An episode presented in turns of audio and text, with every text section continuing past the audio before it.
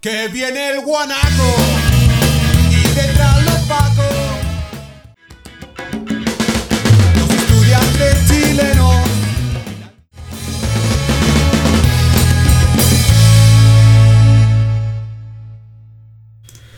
Buena, buena, ¿qué tal? Sean todos bienvenidos a esta nueva entrega, a este cuarto capítulo de Quieren Todo Gratis. Jamás pensé que íbamos a llegar hasta este punto, así que muchas gracias a quienes han apañado, han escuchado nuestros capítulos anteriores y ahí siempre han estado atentos a nuestros movimientos. Oye, partimos con un tema de, de Víctor Jara, interpretado por Los Miserables. Esto era Mobile Oil Special. Y bueno, dadas las circunstancias, yo creo que era súper pertinente partir con un tema de Víctor Jara, 16 de septiembre, aniversario de la muerte de Víctor Jara en manos de agentes del Estado chileno, agentes represivos de la dictadura. Eh, y nada, po, nada, Víctor Jara no calla, eh, la memoria es más fuerte, la memoria es más grande. Eh, Víctor es Chile, weón. Jamás van a callar su, su obra, ni sus ideas, ni sus ideales. Así que aguante Víctor. Eh, más adelante vamos a tener varios temas de Víctor Jara en la voz de otros artistas, sí. Eh, en un principio este playlist pensaba tener una onda un poquito más, más soul, más funky, más disco, no sé, más urbana. Pero bueno, a medida que fueron avanzando los, los días y se fue acercando el 11 de septiembre, el 16 de septiembre, empecé a agregar eh, música de estilo un poquito más, más pesado, más rockero, no sé, un poquito más contestatario a algunos. Así que bueno, espero, creo que lo logré, sí. Así que espero haber mantenido ese espíritu un poquito soul de la música que vamos a escuchar hoy día. Entre medio tenemos a eh, Magnolia, Magnolia, una banda de blues rock de, de la cuarta región. Tenemos América Paz, tenemos Odisea, CO2, Jode la C, C-Funk. Eh, también tenemos otros amigos nuevos, Carito Plaza, Chancho en Piedra, entre muchos otros. Así que los invito a seguir escuchando. Lo que sí, si usted está escuchando esto a través de Spotify, probablemente no va a poder escuchar todas las canciones que estamos transmitiendo el día de hoy. Y si quiere escuchar todo el programa eh, en extenso, XL, sin ediciones y con música, más allá de la música que suena mientras, mientras hablo, eh, tiene que seguirnos en nuestra otra plataforma que tenemos en ebooks. IB corta OOX, quieren todo gratis. Así que eso. ¿Qué más? Eh, próximamente vamos a estar lanzando nuestra plataforma de Instagram, así que quedan todos invitados a seguirnos. Y contarles también que llevamos tres semanas aproximadamente sin transmitir nada, eh, sin grabar un nuevo capítulo y en vista de todas las cosas que han pasado en Chile, fue imposible hacer este capítulo en un solo capítulo. Así que el capítulo 4 de Quieren Todo Gratis va a estar en una parte 1 y parte 2. Eh, la del día de hoy es la parte 1 que está enfocada principalmente en hacer un repaso de algunas de las noticias que acontecieron durante estos días y enfocarnos un poquito en las lamentables noticias policiales que no son pocas. Así que eso, eso va a ser la parte 1. La parte 2 que va a salir próximamente dentro de los siguientes días. eh, tiene por temas principalmente el sueldo mínimo, el plan Fondear en casa y toda esta esta telenovela política con la invasión de los socialdemócratas, eh, la aparición de distintos presidenciables, tanto en RN como en la oposición, entre otras cosas. Sí, algunas declaraciones medias desafortunadas de algunos. eh, la candidatura presidencial de Jaime Mulet, que no sé, dudo que tenga algún tipo de oportunidad real, entre otras cosas. Así que terminemos de escuchar lo que está sonando de fondo, que es Bitman y Roban con A la Sombra. Y a continuación retomamos la conversación aquí en Quieren Todo Gratis.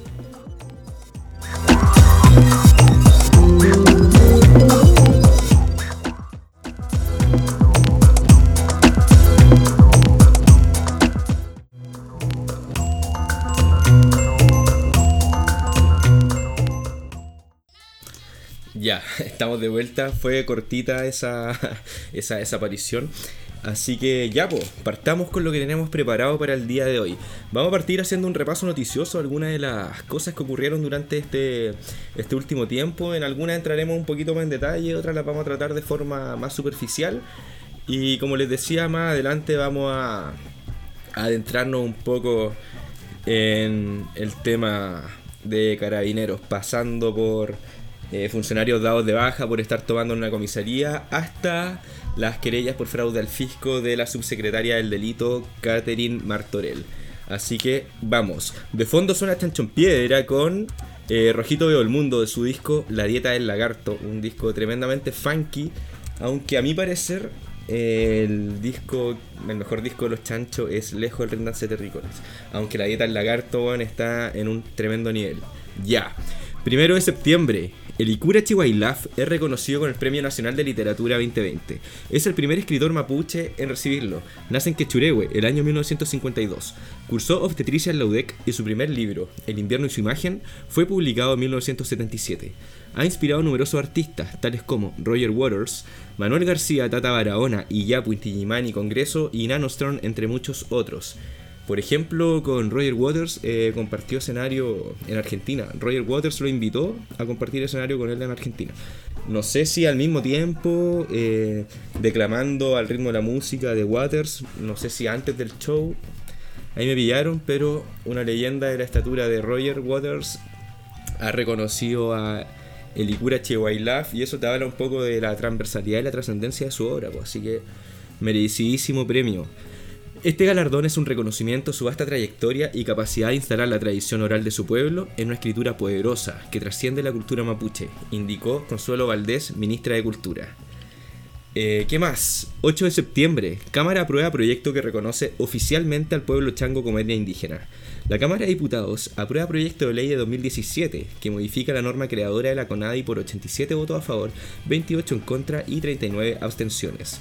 Ingresando a la lista de nueve culturas reconocidas como etnias indígenas eh, por el Estado de Chile, entre las etnias que se encuentran en este listado están la mapuche, aymara, rapanui, atacameños, quechuas, collas, diaguitas, cahuéscar y yaganes. En el último censo del año 2017, 2.150.000 personas se reconocieron pertenecientes a alguna etnia indígena chilena, y esto viene a ser un 12% de la población total. Y de este 12% de la población, 4.725 afirmaron pertenecer al pueblo chango.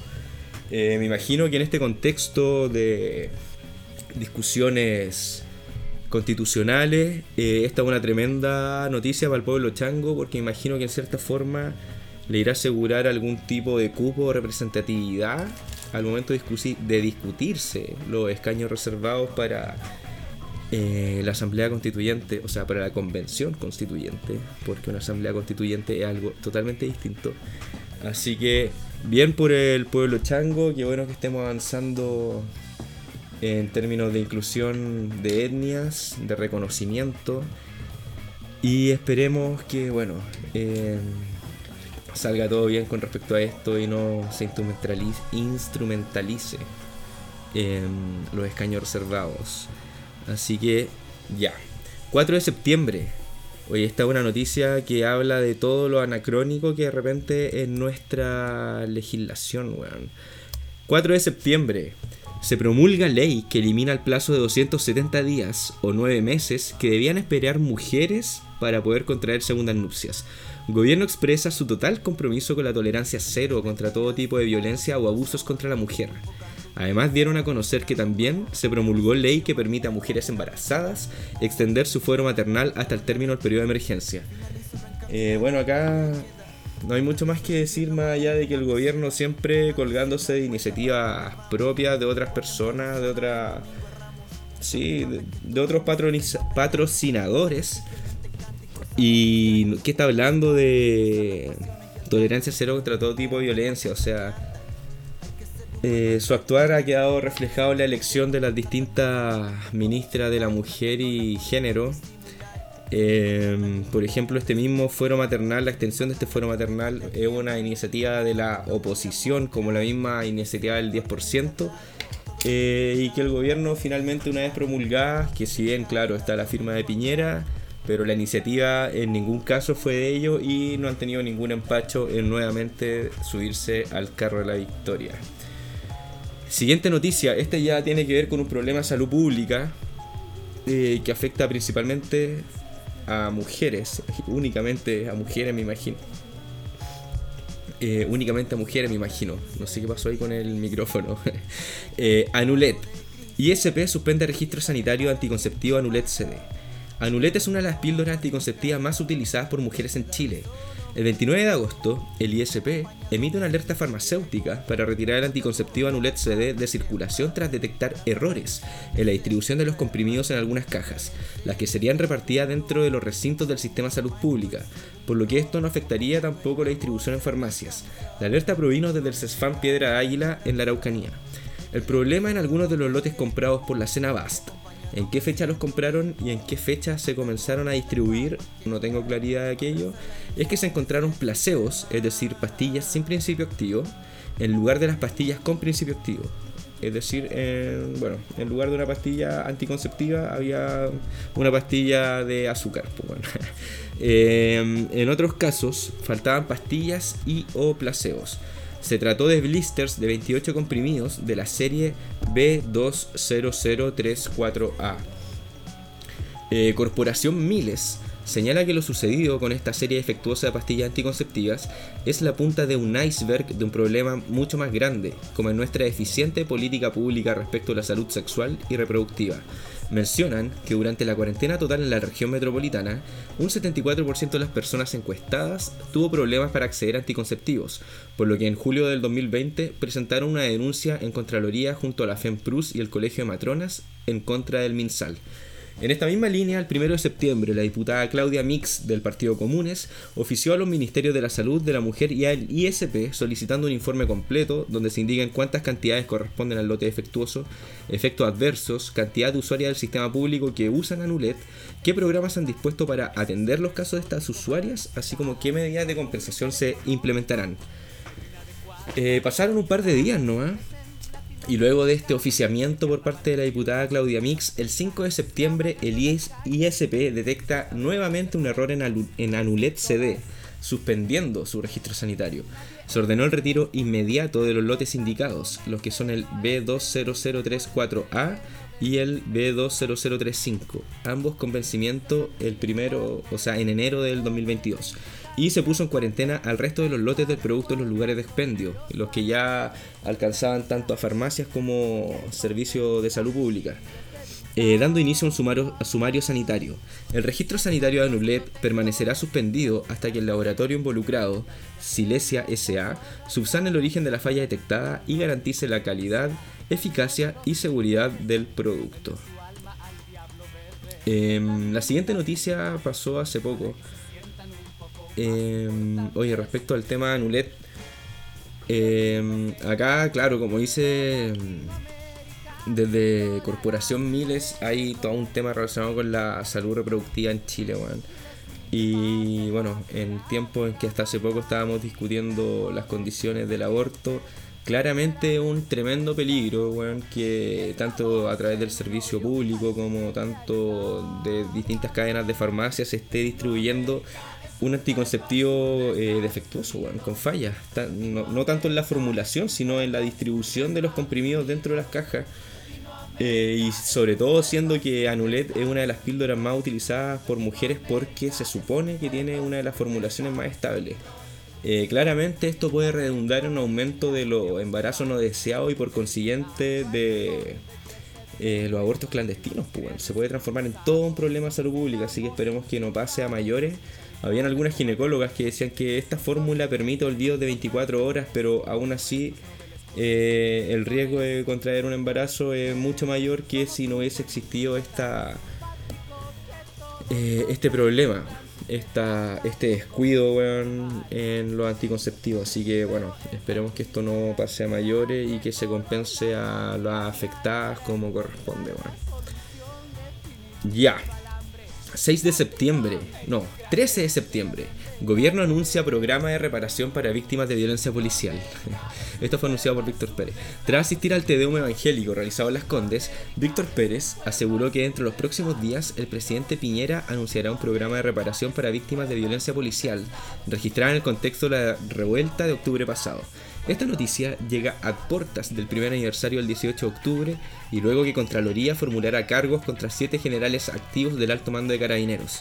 Hoy esta noticia es súper interesante, pero bueno, esto lo preparé hace unos días atrás, había tenido algunos problemas técnicos, por lo tanto no había podido grabar ni subir este capítulo, pero eh, en el próximo capítulo, capítulo 4 parte 2, espero poder tratar este tema un poquito más en, en detalle, sí.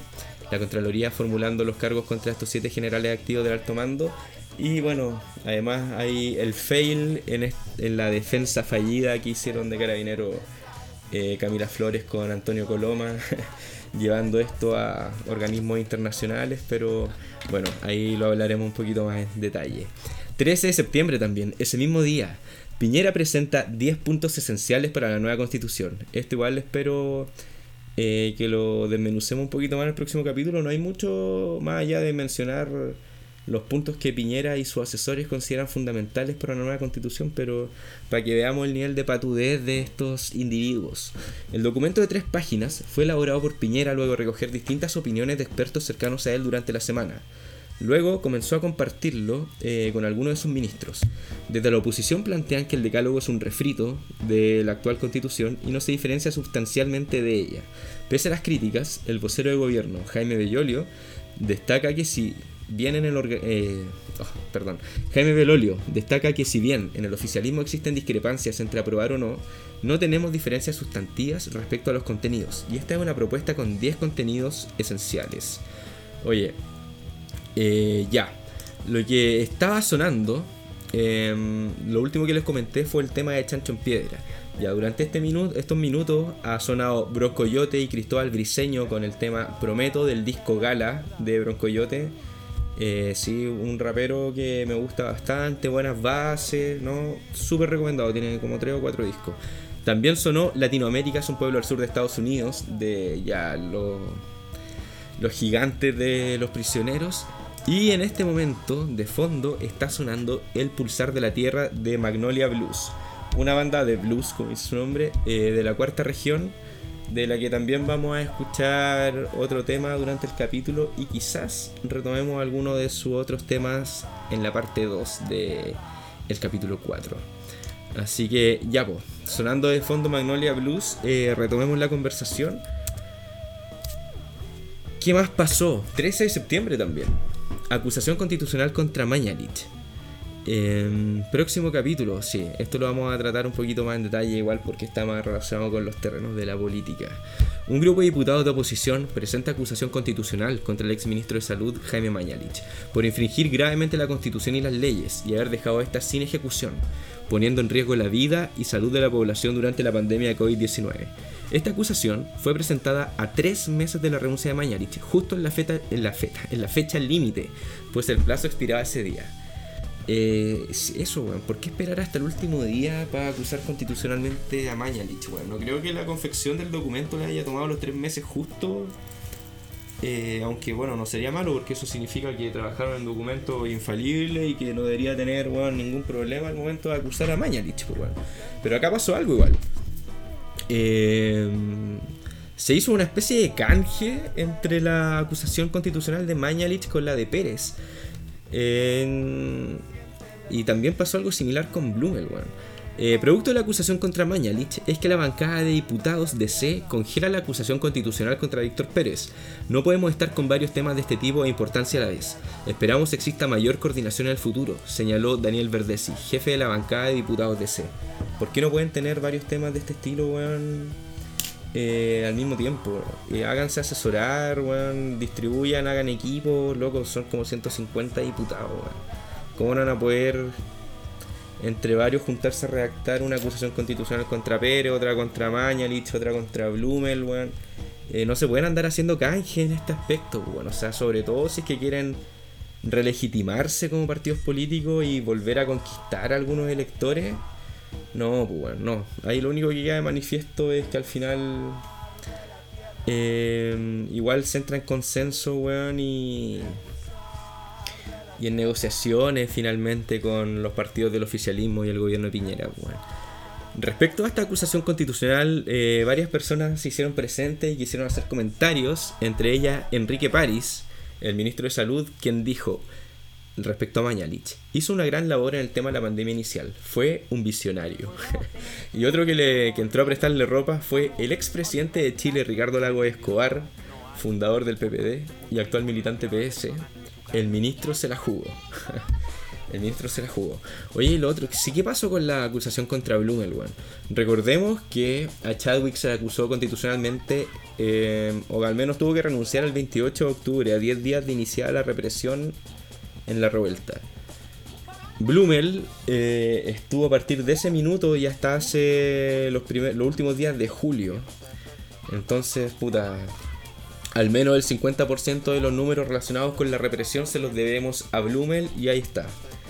Eh, producto de la pandemia, la acusación constitucional contra Blumel se guardó en un cajón, porque obvio había que poner el foco en la pandemia para poder sortear esto como corresponde. Y ahí quedó, a pesar de que tenía firmas y el apoyo de algunas personas del Frente Amplio, entre otros partidos, eh, quedó ahí. Eh, ya. ¿Qué más? 26 de agosto. A pesar de la pandemia del COVID, desde la moneda confirmaron la realización de la parada militar 2020, aunque en esta ocasión se llevará a cabo una ceremonia mucho más acotada y puerta adentro de la escuela militar, no en la elipse del Parque O'Higgins, el lugar donde se realiza tradicionalmente. Respecto a esto, el diputado Jorge Brito, presidente de la Comisión de Defensa de la Cámara Baja, dio un detalle de todas las ceremonias realizadas por las ramas castrense durante los últimos tres años, incluyendo la parada militar. En total, el monto gastado en estas ceremonias asciende a 2.400 millones de pesos aproximadamente. Por ejemplo, de este monto, la FACH fue quien más gastó, gastando 1.025 millones de pesos. Por ejemplo, en el cambio de mando de comandante en jefe, solamente se tiraron 438 palitroques. La Armada eh, ha gastado 714, 500 mil pesos en relación a sus distintas celebraciones y ceremonias. Y el ejército de Chile, eh, 659, 659 millones 500 mil pesos. Por ejemplo, en los actos protocolares institucionales del 2018, sin indicar bien en detalle a qué tipo de actos correspondía esto, se gastaron 108 millones 200 mil pesos. Finalmente, el diputado Brito puntualizó que los ministerios en general han estado muy presentes en las ceremonias y muy ausentes en la fiscalización. Mientras los conscriptos en Arica el año pasado tenían sarna, estábamos financiando ceremonias de mantel largo para el alto mando. Hay que ver dónde ubicamos las prioridades. Em, ya. ¿Qué más ha pasado?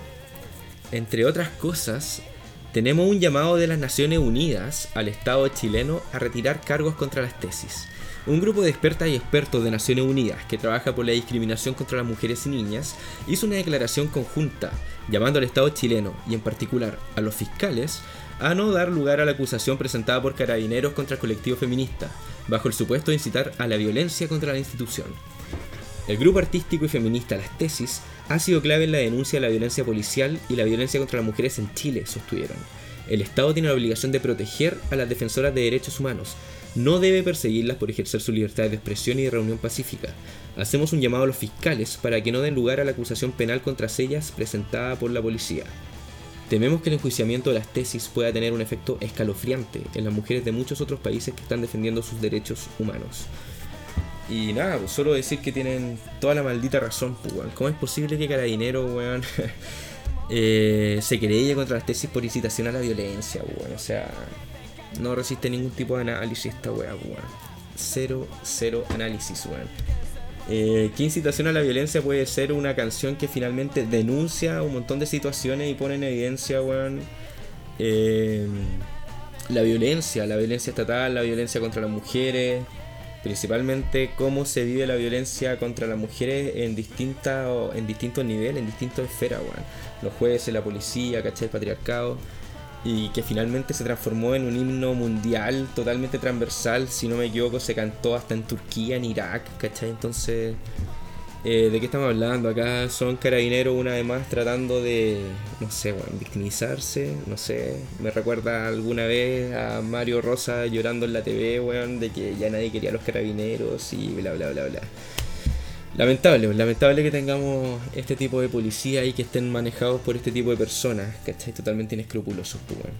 Eh, de fondo empieza a sonar Julia Smith, una banda penquista que, sí, bueno, al menos su primer disco eh, tiene una carga de rock y psicodelia puta muy buena. A mí en lo particular me gusta Caleta. Siempre trato de recomendarlo.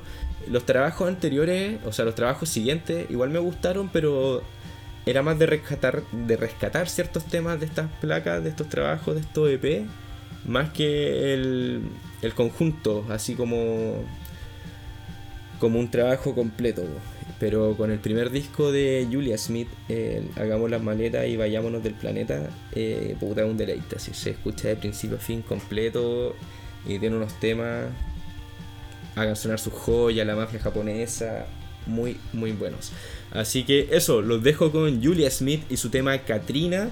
Y después de eso retomamos la conversación y ya seguimos un poco con el repaso noticioso antes de entrar de lleno a todo lo relacionado con Carabineros de Chile.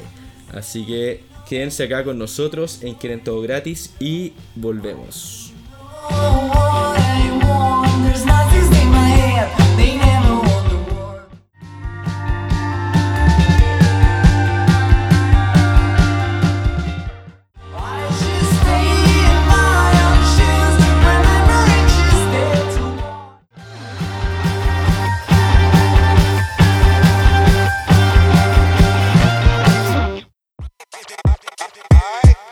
Aprendí, a contar hasta cero. Mi vida somos números, ladrillo oculto por estuco, la estructura social húmeda por tanto escupo. Estos...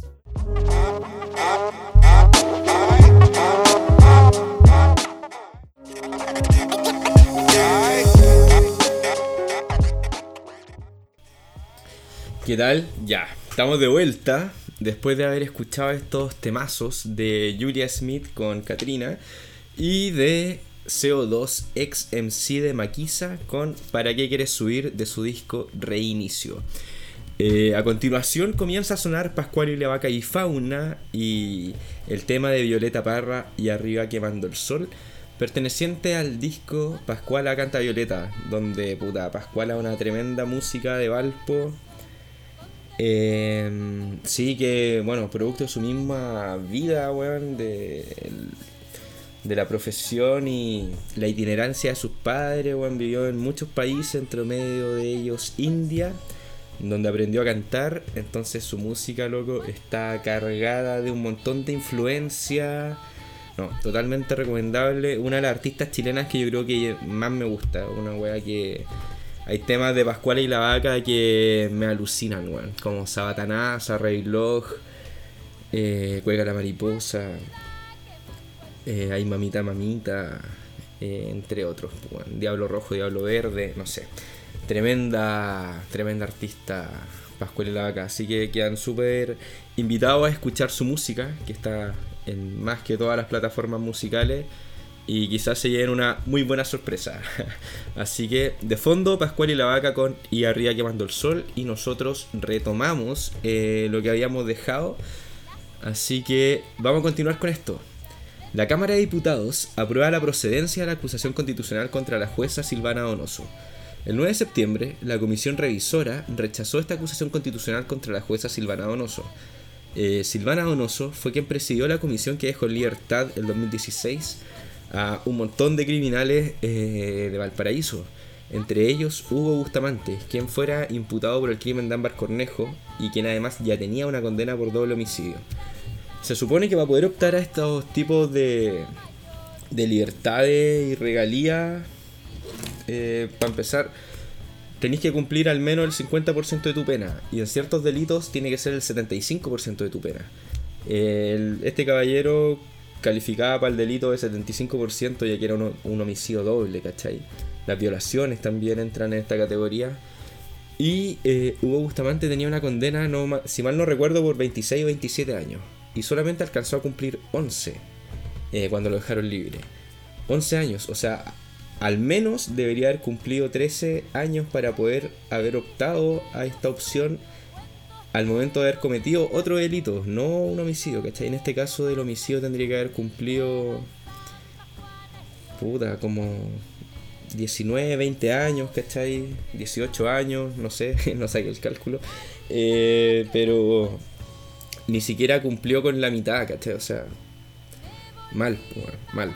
Eh, para poder dar estas libertades, el criterio que, el criterio que sí que fijaron los magistrados en esa oportunidad eh, era si es que estaban en una lista y cuánto tiempo habían cumplido. No revisaron tipo de delito.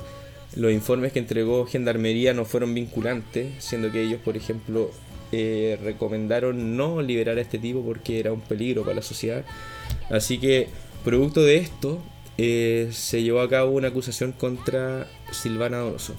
De hecho, el año que presidió esta comisión que entregaron estas libertades el permiso, el otorgamiento de estos permisos aumentó en cerca de un 700%, bueno, una locura. O sea, ningún tipo de criterio. Firmar no allá va a las carpetas, vamos firmando para ya salgan, bueno, eh, hacinamientos en las canas, así que ya que salgan todos los buenos, no, da lo mismo, da lo mismo, no revisemos nada, bueno, todos para afuera. No, mal. Eh, esta acusación fue impulsada por Andrés Longton, diputado de RN, y en esta comisión revisora de la Cámara Baja, eh, que contaba con cinco diputados, votó a favor de esta acusación Pablo Prieto, un independiente pro RN. En contra votó Luis Castro del PS y se abstuvieron Raúl Florcita Alarcón del Partido Humanista, Gabriel Asensio del ADC y Marcelo Díaz Independiente, quien además presidía esta comisión. Marcelo Díaz eh, se refirió al respecto señalando que la acusación es enormemente débil en la narrativa al control de convencionalidad. Es una acusación genética, infundada y que no ha sido compartida ni siquiera por los propios testimonios presentados por la defensa. Al día siguiente esto se votó en la Cámara en pleno, porque esta no era, no era el último paso. A pesar de esto, se discutió en la Cámara en pleno, donde eh, se aprobó se aprobó con 73 votos a favor, 52 en contra y 14 abstenciones. Por lo tanto, se inició su tramitación. Al momento de votarse esto y aprobarse, es que Silvana Donoso queda suspendida de sus labores, ya que ella aún estaba ejerciendo como ministra de la Corte. Eh, la acusación ahora pasa al Senado, donde será sostenida por una comisión formada por Longton de RN, eh, Gonzalo Fuenzalía de RN y Daniel Verdesi de la DC. Respecto a esta, a la aprobación de esta acusación constitucional es que Andrés Longton dijo que esto no se trató ni de izquierda ni de derecha, sino que simplemente se trató de hacer justicia por las víctimas. Y en la misma línea, Sebastián Torrealba RN dijo, hoy la Cámara de Diputados estuvo a la altura, agradeciendo el apoyo transversal a la iniciativa. Eh, bien, pues bueno. Bien igual, pues yo, a mi parecer, eh, que en este tipo de cosas se alinean, weón, cuando son eh, instancias en las que debe primar el sentido común, que como dicen por ahí, el menos común de los sentidos, pero bien, pues. Mal que se alineen entre todos, por ejemplo, para votar la ley anticapucha, bueno, esa guaya, ahí no me interesa que trabajen en equipo, pero para este tipo de cosas, eh, bien, pues. ¿Qué más? El 15 de septiembre, el gobierno anunció finalmente la extensión del estado de excepción por otros 90 días. En una primera instancia se indicó que se extendería por 14 días, producto de las fiestas patrias. Sin embargo, se extenderá por 90 días más, debido a motivos sanitarios. A pesar de que el gobierno no requiere autorización del Congreso para aprobar esta prórroga, producto de que ya se han cumplido 180 días desde la declaración del primer estado de excepción, que fue por allá por el 15 o 18 de marzo, es que el Congreso podría dejar sin efecto esta nueva extensión del estado de excepción. Sin embargo, esta medida ha encontrado amplia aceptación entre todos los parlamentarios, incluida la oposición. Por ejemplo, Matías Walker de la DC eh, dijo que esto era una medida inevitable y que como solo afectaba a la libertad de movilización y reunión, eh, es compatible con el plebiscito de octubre. Así que, puta, total como no afecta la libertad de movilización y reunión, que no sé en qué punto no la afecta, weón. O sea, que solo afecta a la libertad de movilización y reunión. Pero bueno, solo afecta. Eh, loco, no podemos desplazarnos libremente ni juntarnos con grupos de amigos, weón. O sea, mataron, están matando nuestra salud mental, weón, y estamos ahí en el límite con la salud, weón, con los hospitales y todo. Eh, no sé qué tan solo afecte a la libertad. No, no le bajaría tanto el perfil a tener ese tipo de derechos, weón, restringidos. Pero bueno, todos entendemos que es por un tema sanitario, que si lamentablemente esto se hubiese enfocado como correspondía en los primeros meses de la pandemia, quizás no tendríamos que estar hablando de prorrogar el estado de excepción, weón, siete meses después de que llegó esta wea a Chile. Eh, claramente la pandemia es real, el virus es real, eh, era inevitable llegar a Chile, pero estamos claros que el gobierno y el oficialismo están jugando de tal forma que esto le compre la mayor cantidad de tiempo posible al gobierno de Piñera. Weón. Así como si nada, ya tenemos un estado de excepción que va a durar hasta al menos la mitad de diciembre. Y nos tiramos el año completo entre toque de quedas weón, y cordones sanitarios. Brigio. Eh, Heraldo Muñoz también se refirió a esto y dijo que debido a que la crisis sanitaria sigue agravándose, considero que será inevitable renovar el estado de catástrofe al menos por 60 días. Y bueno, finalmente esta medida regirá hasta mediados de diciembre y el aniversario de la revuelta y el plebiscito lo vamos a tener bajo estado de excepción, con milico, eh, toques de queda, etcétera. Imposibilidad de reunión, no, brigio, bueno, brigio, brigio.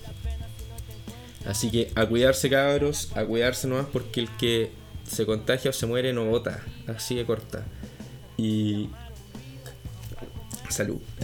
Y bueno, estamos claros, y acá ya en ningún momento se abogó por ayudar a la gente económicamente y por parar esto como correspondía, así que si tienen que trabajar, si tienen que salir, si tienen que hacer lo que sea, loco, cuídense porque nadie los va a cuidar a ustedes mejor que ustedes mismos. Así que mascarilla, lavado de manos. Pero eso, pues, weón, eso. Hay gente que estamos obligados a trabajar, weón. Eh, hay muchas pegas que no tienen opción de teletrabajo. Y, puta, claramente ir a votar al plebiscito es mucho menos peligroso que subirse a un metro de Santiago un día a las 7 de la mañana o en realidad cualquier micro, weón, de transporte público durante ese horario, weón. Así que a cuidarse. Ya, ¿qué más? Acá ya empezamos a cerrar este bloque antes de entrar eh, de forma más, más de lleno a lo que nos corresponde y nos convoca relacionado con el actuar de carabineros eh, en todo ámbito y a todo nivel de su de sus participantes, y esto ya escala desde el Paco Raso hasta el alto mando, ¿cachai? Eh, lamentablemente hay pacos buenos, sí, por supuesto, que pagan por estar en este tipo de institución tan corroída, Pero bueno, eh, saben todos los crímenes, weón, y, y, todo lo que avalan al ser parte de carabineros, pues, así que en cierta forma igual son cómplices. Pero bueno, tiene que haber gente que entró, weón, por vocación, pues. Esperemos que se siga sumando esa gente, pero está difícil en un momento en que más encima están bajando las postulaciones de carabineros. Tema que vamos a tratar en el siguiente bloque. ya. ¿Qué más ha pasado? Uno, yo creo que en Cañete y en, en la zona del Gualmapu, bueno, lo que partió a principios de agosto con toda esta estos desalojos de municipalidad y violencia racista que vimos durante esos días eh, y a medida que se acerca la fecha del plebiscito, no sé si será coincidencia, también empiezan a aumentar todo tipo de atentados, en Gualmapu, ¿cachai? Eh, atentados que extrañamente se vieron poco con los camiones que seguían que seguían circulando, siendo que los que paralizaron era un 5% nomás de del total de los camiones de la flota que existe a nivel nacional, por decirlo así. Pero bueno, ¿Qué ha pasado en Cañete, por ejemplo? 28 eh, de agosto, Lago Lanalwe. Ataque incendiario deja cuatro cabañas quemadas. El hecho fue provocado por encapuchados que rociaron benzina a las cabañas. Lo que se suma a otros dos hechos registrados en Cañete y Leu, donde se habrían visto afectadas dos faenas forestales y la quema de cinco cabañas pertenecientes a los padres de Fuad Chain, presidente de la DC, en Curacautín. Una semana después, casi, el 7 de septiembre, una de las dueñas de las cabañas en el lago Lanalhue dijo, esto no es ni financiado ni manejado por mapuches. Estamos en un sitio en que no hay reclamación mapuche, no estamos relacionados a las forestales, ni tenemos actividad turística. Están desprestigiando la espiritualidad mapuche de una forma atroz.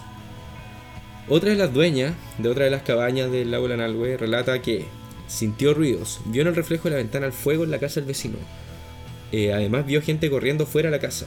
Mientras escapaba junto a su marido, vio como entraban tres individuos con armas largas, escopetas o rifles, no supo diferenciar, y que le apuntaban. Mientras le apuntaban, le decían a otro de los tipos que andaba con un bidón eh, con combustible, échale a los colchones. Así que ahí finalmente pudieron arrancar. Eh, al día siguiente, 8 de septiembre, Moisés Orellana, 21 años, muere baleado tras atentado incendiario en Cañete. Los autores habrían quemado tres cabañas en el sector Laguna Grande Yoncao, pasado la medianoche. Portaban armas cortas y largas, robaron dos vehículos para huir. Es en esta huida cuando se encuentran con un vehículo estacionado en el sector Puente Colgante, a 6 kilómetros de los incendios, con tres personas en su interior. Es aquí donde luego de detenerse ambos vehículos y descender de ellos cerca de nueve personas, encapuchadas con chaleco antibala y armas, hieren a Moisés en la cabeza, quien finalmente falleció en el hospital de Cañete a eso de las 1.30 de la mañana. Juan Francisco Gay, subsecretario del Interior, eh, se refirió a esto, y al parecer en una de las pocas oportunidades que el gobierno se refirió a esto, y dijo, este atentado fue reivindicado y justificado en la aplicación del convenio 169 de la OIT y en las personas privadas de libertad que están haciendo huelga de hambre. O sea, no sé si efectivamente se encontraron ese tipo de pruebas, pero puta. Ni un poco empacho, weón, en tratar de culpar a los mapuches de esto sin que haya siquiera peritajes más o menos avanzados, ¿cachai? No. 9 de septiembre. Fiscalía sostiene que el mismo grupo que quemó Cabañas eh, fue quien asesinó a Moisés. El fiscal regional del Biobío confirma que de acuerdo a investigación, el joven de 21 años fue asesinado por el mismo grupo que había quemado dichas cabañas. 13 de septiembre, primo de Moisés Orellana eh, acusa abandono de las autoridades. Sergio Vidal se refirió al sentimiento de desamparo que experimentan por el caso de su primo. Nadie espera que un familiar muera de esta forma, de forma tan brutal sin motivo ni razón alguna. Del gobierno no hemos sabido nada, además ni siquiera se han referido al tema. 15 de septiembre, Fiscalía Regional del Biobío declara que el vehículo en que fue asesinado Moisés Orellana quedó abandonado y sin resguardo policial. Esto fue denunciado en los últimos días por la familia de Moisés, asegurando que los autores del crimen tuvieron la oportunidad de destruir evidencia relevante para el caso. Desde un principio nos pareció muy extraño que ocurriera esto. No se acercó al área, no se tomaron pruebas de manera inmediata. Errores que ocurrieron desde el inicio de la investigación eh, fue lo que declaró la familia, principalmente Sergio Vidal, el primo de Moisés Orellana, quien se tomó en cierta forma como la poseía de la familia. Hicieron este tipo de declaraciones. A raíz de esto, la fiscalía señaló que, inmediatamente después de tomar conocimiento de los incendios de inmuebles, de la muerte del joven Moisés Orellana y la quema de dos vehículos, los vehículos los que huyeron estos, estos tipos, eh, se instruyó a la Brigada de Investigaciones Policiales Especiales, a la Brigada de Homicidios y al Laboratorio de Criminalística de la PDI para que concurrieran a realizar las pesquisas y peritajes respectivos. Asimismo se ordenó a carabineros el resguardo de los sitios del suceso mientras arribaban los especialistas de la PDI. Sin embargo, oportunamente la policía comunicó al fiscal a cargo que debido a que en ese momento no se disponía de una cantidad de funcionarios para atender de manera permanente y segura los al menos tres sectores de interés criminalístico, las respectivas custodias se realizarían de manera alternada, considerando también que se iba a prestar apoyo a las víctimas y testigos. Una vez que hubo luz de día, la PDI efectuó una completa labor en los tres lugares ya descritos, más lo realizado en el hospital de Cañete, donde fue llevada la víctima fatal. Se desarrollaron peritajes fotográficos, planimétricos y huellográficos, entre otros. Se obtuvieron importantes evidencias biológicas, materiales y balísticas concordantes con la dinámica y secuencia de la totalidad de los hechos que se están investigando. Eh, esto fue lo que dijo la fiscalía hace un par de días atrás, ¿no? Pero igual reconocieron que eh, la escena del crimen en algún punto queda sin resguardo. Y acá, bueno, dicen que eh, la PDI se constituyó en el lugar una vez que hubo luz de día y realizaron una efectiva y completa labor en los tres lugares ya descritos. Pero convengamos que a Moisés eh, le dispararon cerca de las 12 de la noche, muriendo a la una y media. O sea, la escena del crimen tuvo. A puta, ya salió el sol a las 7. Eh, estuvo, bueno, 6 horas sin recuerdo policial. No sé. No sé, no sé. A raíz de esto, es, ha comenzado a escucharse un poco el nombre de un comando paramilitar llamado Hernán Trizano, que supuestamente se estaría reactivando, el que es un comando paramilitar relacionado con la ultraderecha. En el 2009, un supuesto vocero habría amenazado de muerte a dirigentes mapuches. También se le relaciona con el incendio de la casa del lonco de la comunidad autónoma de Temucucuí, Víctor Keipul, y del secuestro de este mismo en 2016 luego de un allanamiento de la comunidad. Esta denuncia fue interpuesta por Amnistía Internacional y Fiscalía la dio por finalizada el año 2017 sin ningún tipo de culpables. Eh, ¿Quién es Hernán Trizano? ¿De dónde aparece el nombre de este grupo? O sea, ¿quién es esta figura con, la que bautizan el nombre de su grupo paramilitar? Hernán Trizano Avesana fue un militar chileno y el fundador del Cuerpo de Gendarmería de las Colonias, la que estuvo activa entre el año 1896 y 1907, descrita como la institución que fue la precursora de carabineros. Trizano perseguía y asesinaba a sangre fría a los mapuches de la Araucanía, hecho que le granjeó fama como el Buffalo Bill chileno, haciendo el símil con el coronel William Frederick Cody, quien hizo lo mismo en el Far West estadounidense. Así que, ya cabros, eh, los dejo un rato con música. Eso sería todo por este momento. Ah, no, eh, vamos a escuchar un poco música. Eh, damos por finalizado el bloque, el repaso noticioso. Vamos a estar atentos igual a las noticias de, de Walmapu y por ahí también tengo un especial pendiente, sí, bueno. Eh, tenía harta ganas de en algún momento haber eh, sumado información de todo lo que sucedió en Curacautín, Victoria, Tirúa, con todo este tema de la violencia racial, los desalojos y cómo fueron sucediendo las cosas también a nivel político a raíz de, de estos acontecimientos, pues, o sea, acontecimientos que en teoría le habían valido una acusación constitucional en contra de Víctor Pérez por parte de una agrupación de diputados de la DC, pero que finalmente hoy día quedó guardada en el cajón porque eh, acusaron a Mañalich. Así que espero, espero en algún punto hacer un especial eh, hablando sobre lo que sucedió en Gualmapu y todo lo relacionado también con el paro de camioneros del último mes. Eh, cómo actuó la policía, lo que vimos, la decadencia que vimos, porque digámoslo, loco. Decadentes, pues, weón, decadentes los micreros, los micreros, los camioneros, weón. ¿Qué esa weá, loco? Así su asado con camboyana, weón, no, mal. Mal. El hecho no es que sean, no, weón.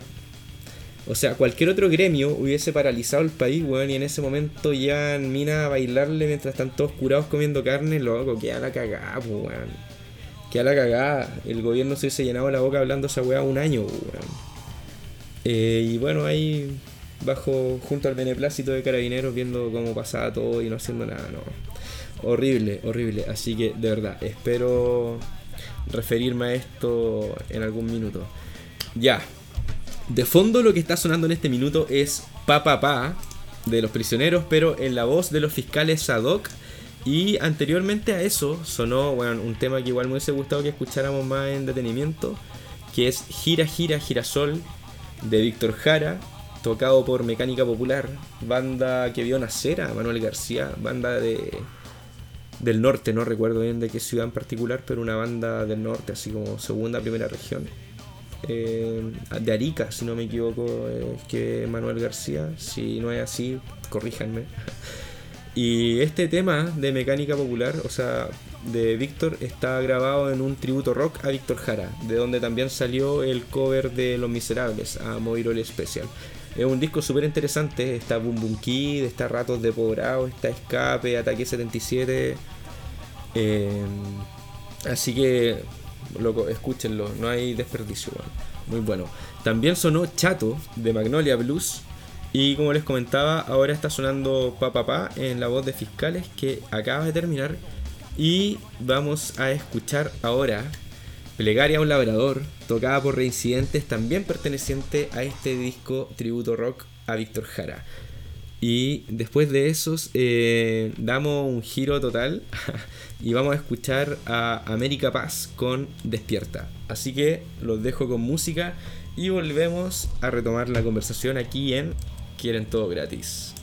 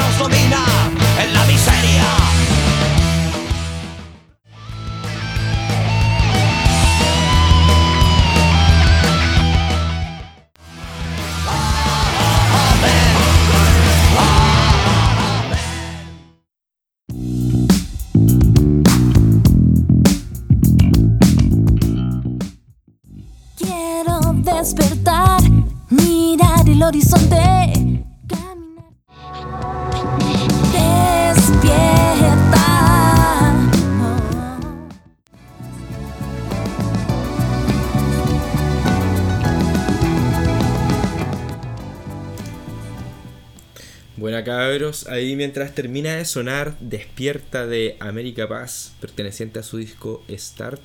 Oye, América Paz igual es una figura del funk chileno que me gusta harto, aunque en general juega con otro... No es un funk así tipo los tetas, ¿cachai? Juega con otro tipo de estilo, harto la música disco igual. Eh, tiene un disco llamado 54 que trató de recrear un poco el sonido que se escuchaba en esa mítica disco eh, gringa, no sé bien de qué estado, eh, Estudio 54. Y bueno, llega un momento de su carrera en que también eh, colabora con DJ Humitas de Sinergia y se embarcan en este proyecto llamado Digital Cookies que ahí cultiva un sonido funky, vaporwave, neo, no sé qué, bueno, es, es bien particular y bien interesante igual. ¿Qué está sonando de fondo ahora? De fondo está sonando Solo Di Medina con Ana Yu. Esto se llama Esta Noche, perteneciente al disco Hembras de Marte de Solo Di Medina. Así que eso, po. Eh, mientras suena esto, de- esto de fondo, eh, damos paso a la sección más densa, yo creo que... No, no más densa, weón, porque en algún minuto también hablé de, de lo que sucede con Ámbar y cosas por el estilo. No, pero esto yo creo que es más denso en el sentido de que es de mayor extensión hablar todo, todo el rato de crímenes. Lo de Ámbar los, lo traté de, un- de forma un poco más acotada, tratando de ser súper respetuoso. Pero loco, es una... Lo que pasó con Ámbar es algo que me dejó mal, weón, me dejó mal. Eh, porque además de lo que sucedió relacionado con Hugo Bustamante, estaba la figura de este otro viejo, weón, que era el padre de su tutora, quien tenía eh, material pornográfico, weón. No, esa weá de verdad me dejó mal, weón. Pero bueno, ya, eh, retomemos. ¿En qué estamos? Eh, carabineros, carabineros. 1. Caída histórica. Postulaciones a escuelas de suboficiales de carabineros caen un 54% al momento que el aumento en de gratificaciones para ciertos estamentos de esta fuerza policial llegan a valores del 30%. El 6 de septiembre eh, salió esta noticia. En julio del año pasado se registró un 83% de postulantes, mientras que en julio del 2020 eh, solo fue un 29%. Cayó alrededor de un 50% la tasa de inscripción en carabineros y digamos que hay un 71% de vacantes que no se han cubierto. En años anteriores se registraron variaciones de entre un 5 y un 10%, pero nunca una caída tan brutal. Hay mucho menos interés por ser carabinero, dijo Juan Francisco Galli, subsecretario del Interior, eh, lo que califica como un efecto directo de la revuelta de octubre. Esta disminución da cuenta de dos cosas. Debemos avanzar en carrera policial, formación, pero también hacerla más atractiva. ¿Cómo, weón? Eh, bajo ningún aspecto podemos bajar los estándares de selección de carabineros de Chile. Eh, no, pues, weón, difícil bajarlos porque ya están lo suficientemente bajos como para que se dé, weón, todo lo que vamos a discutir de aquí para adelante. bueno, sí, esto es brígido. Eh, antes de diciembre esperan enviar proyecto de ley al Congreso con una propuesta de nueva carrera policial. Eh, sí, bueno.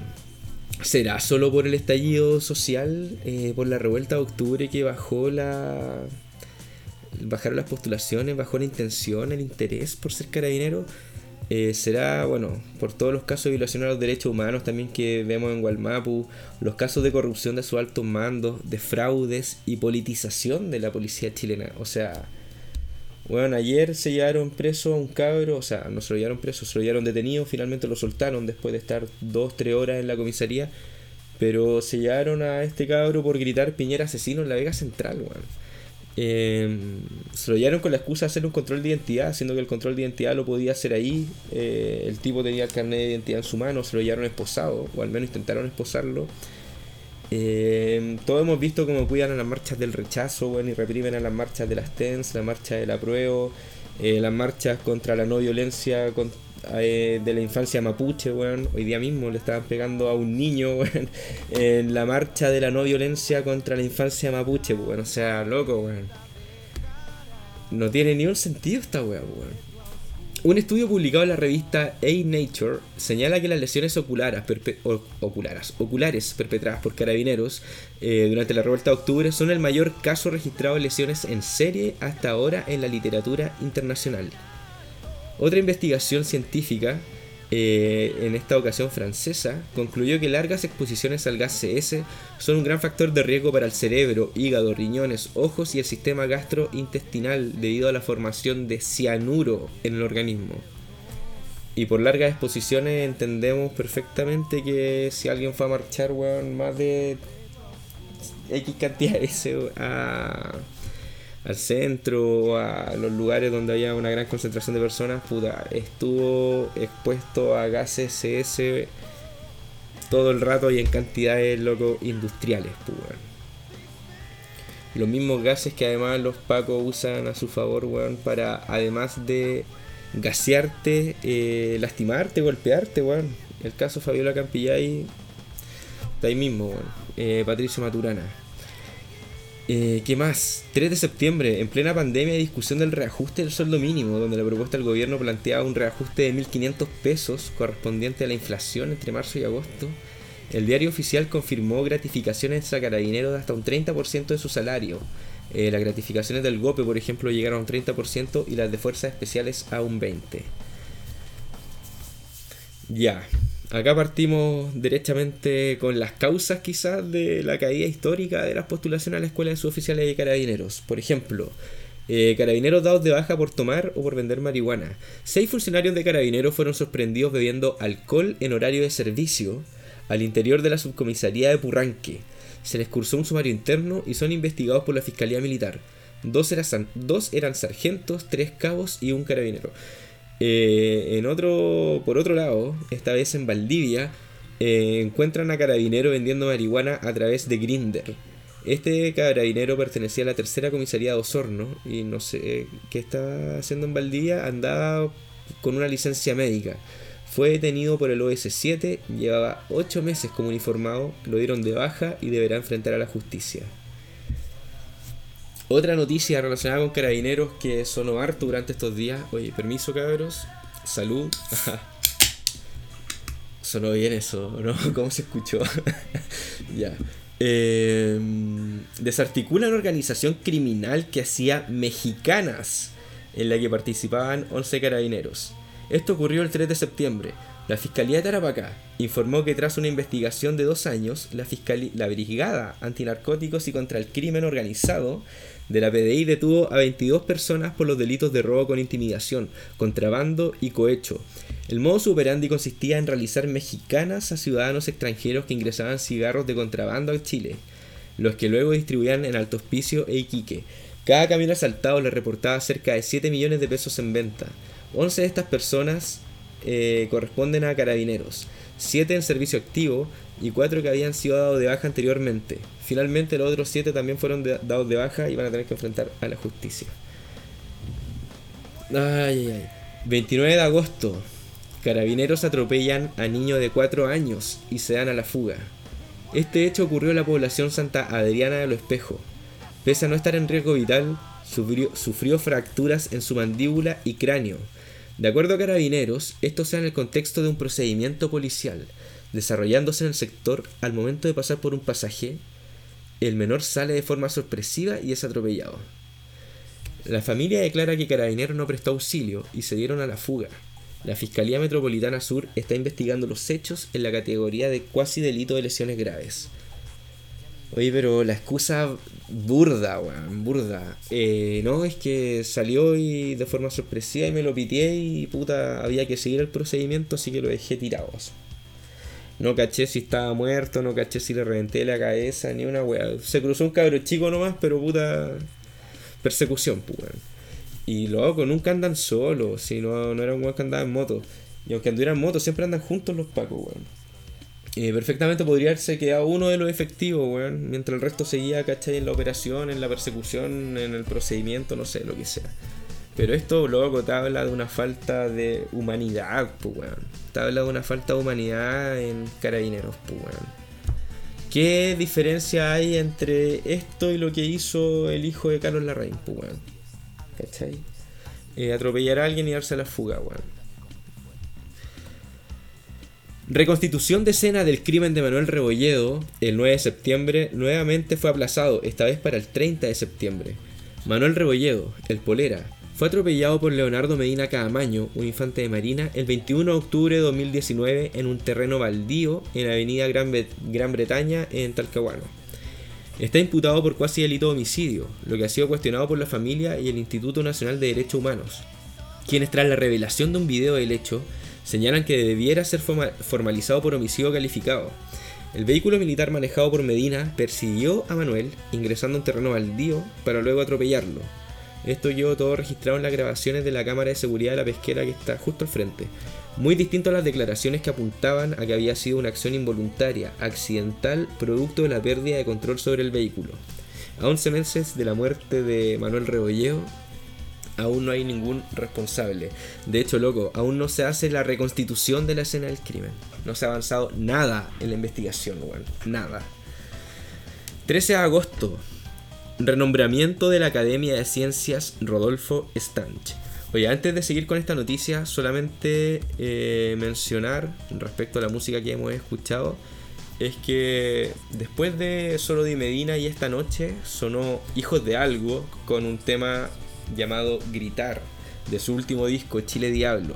Oye, Hijos de Algo es muy buena, partieron como un power trío donde estaba el Negro Enrique, Daniel Robles y Feliciano Saldías, quien eh, ha sido vocalista de Machuca, Surdaca y de su propio proyecto personal, en el que ya tiene cerca de 6 discos. Eh, esto es de su último disco, donde ahora también se sumó Claire Canifru, una rockera igual de Santiago, que tiene un par de discos solistas, también participó en Liliths y no sé si en algún otro proyecto, no sé si eh, habrá estado en Amanitas, no, ahí me estaría carrileando. Y no, súper potente, eh, el disco Chile Diablo salió hace un par de semanas nomás. Y eso, Hijos de Algo, súper bueno, weón. Súper bueno, súper recomendable. El primer disco, igual, así, puro rock a la vena, loco. Un golpe al mentón, brígido. Eh, y ahora de fondo está sonando Los Prisioneros con Cuéntame una historia original de su álbum Corazones. Así que ya, pues, sigamos con esto. Una vez que termine Los Prisioneros va a sonar eh, Odisea con Casa Latina, eh, disco 2 de Mata Hari y hay una batería de temas bien funky, bien bailable, que los pueden escuchar después en nuestras listas de reproducción que tenemos en Spotify. Ahí en Spotify ponen QTG o ponen Quieren todo gratis y les va a salir. Hasta ahora tenemos 5 listas de reproducción, todas correspondientes a los capítulos que ya hemos transmitido. Así que pueden escuchar todo lo que ha sonado a lo largo de estos capítulos en Spotify. Y luego están muy buenas las playlists, weón. Están súper variadas, de repente, de hay una bien tirada a la psicodelia, esta misma está un poquito más, más soul, más urbana. Eh, hay otras más rockeras, ¿no? Hay de todo, hay de todo. eh, y no se repite ni una sola canción, weón. Hay más de 10 horas de música chilena eh, ininterrumpida. Y vamos a seguir haciendo playlists a medida que sigamos avanzando, ¿cachai? Durante esta temporada. Eh, ya, pues, sigamos con las noticias. El 13 de agosto, renombramiento de la Academia de Ciencias Rodolfo Estange. Rodolfo Estange fue un miembro de la Junta Militar de la dictadura y quien en 1994 se negó a renunciar cuando Eduardo Frei, quien era el presidente en ese minuto, le solicitó apartarse de la dirección de carabineros porque estaba siendo investigado por obstrucción a la justicia en el caso de Gollados. Fue el primer general en verse envuelto en temas judiciales tras la vuelta a la democracia. La constitución de 1980 establecía la inamovilidad de los altos mandos, por lo que el gobierno solo podía sugerirle la renuncia y hacer presión mediática para lograr esto, ¿cachai? A través de la, de la prensa, no sé. Luego de una reunión con Frey, en la que se supone habría presentado su renuncia, eh, sale de esta reunión, eh, llega al patio de los naranjos, se le acerca a la prensa, le empiezan a hacer preguntas y loco, Rodolfo Stange ahí care raja. Eh, yo no me retiro, yo no renuncio, ni cagando. Eh, finalmente, weón, eh, le rogaron que se tomara un periodo de vacaciones y a la vuelta retomó sus funciones, dejando el cargo una vez que pasó retiro. Eh, y luego, una vez que pasó retiro, fue senador de la UDI por la circunscripción de 17, Los Lagos Sur, en el periodo 98 al 2006, weón. Así, care raja, no, no, no renuncio, no, weón. Pa, y no van a investigar y chao, chao, y me voy de vacaciones, weón. Se tomó todas las vacaciones que tenía acumuladas, loco. Estuvo, no sé, meses de vacaciones y después volvió a ser director general de Carabineros, weón. Y ahí, bueno, hay fotos donde, donde estaba muy sentado al lado de Pinocho, weón. eh, en la Junta Militar, pues, weón. Es parte de, como de la, del segundo periodo de la Junta Militar. Pues fue uno de los que estaba junto a Pinochet cuando este weón entregó el poder a Patricio Elwin. El decreto que cambió la denominación de la Academia de Ciencias Policiales, agregando el nombre del ex general a cargo de a cargo de Carabineros desde 1985 a 1995, eh, fue firmado por Mario Rosas, el director general de Carabineros que tenemos en este minuto. Producto de esto, parlamentarios de oposición como de Urresti condenaron el hecho, mientras que otros como Maya Fernández, Alejandro Guillé y Raúl Soto pidieron la renuncia de Rosas. Renuncia que, bueno, nadie nunca más se volvió a, a referir a eso, así que fue totalmente testimonial esa solicitud. El 20 de agosto, Carabinero informa a través de un comunicado que desistió de renombrar la Academia de Ciencias Policiales con el nombre del ex general, indicando que se realizará un proceso participativo con miembros en servicio activo y retirados, para definir un nombre que sea representativo de la historia, el aporte y el valor de Carabineros a la sociedad. Por supuesto que respetamos la decisión de la institución, pero nos parece muy lamentable el ambiente de polarización e intolerancia en que Carabineros toma esta decisión, dijo la diputada María José Hoffman. no puede estar de acuerdo, weón. Así como, loco, es como ponerle el nombre del mismo Hernán Trizano, ¿cachai? Loco, un exterminador de Mapuche, weón. No corresponde, no corresponde. No podéis decir como que respeto y que puta que lata, que puta, igual tienen libertad de expresión. No, weón. María José Hoffman, quien pretende ser próximamente presidenta de la UDI, arrebatarle el sillón ahí a Jacqueline Van Rieselberghe. no, no puede ser, weón. Hoffman, weón. Eh, por su parte, el senador de la UDI, Iván Moreira, lamentó que el gobierno tenga una actitud de debilidad y obediencia frente a la izquierda. Malditos comunistas que no dejan que nuestros carabineros puedan expresarse, weón. Eh, puta. No hay mucho más que agregar respecto a las palabras de Moreira o de Hoffman, weón, o de la derecha en general, porque sabemos que este es el discurso que enarbola todo ese sector, pues. En otros países, weón, el negacionismo está penado con cárcel y intentar poner el nombre de participante de la Junta Militar, weón, a una academia policial en otro país perfectamente podría llevar a instituciones y cosas por el estilo, pero estamos en Chile. Así que, oye, terminemos de escuchar lo que está sonando de fondo en este minuto, que es Casa Latina, de Odisea, un tremendo tema, weón. Eh, puta, hubiese sido bacán escucharlo de forma más detenida. Y una vez que termina de sonar Casa Latina, eh, van a sonar los Chancho en Piedra con Comiendo Bananas de su disco La Dieta del Lagarto. Oye, eh, la figura de Alex Banter es súper interesante, weón. Más allá de su ritmo bailable, el loco hay muchas canciones en las que presenta una tremenda crítica, bueno, a la rutina, al sistema, loco, a las leyes, no sé. Por ejemplo, siempre es viernes en mi corazón. Otro día la vi así, vi el video con detenimiento. No, muy bueno, weón. Eh, tremendo artista. A nivel audiovisual, a nivel de producción. Tremendo. Muy bueno Alex Banter. Así que eso, ahora que terminó de sonar, los dejo con chancho en piedra y comiendo bananas. Así que ahí después de eso retomamos la conversación y seguimos con lo que está preparado para el día de hoy. Mono, weón. Hola tortuga, hola oruga, contento voy. La sentencia fue la misma del juez, demencia total. Comiendo banana. Estamos bien.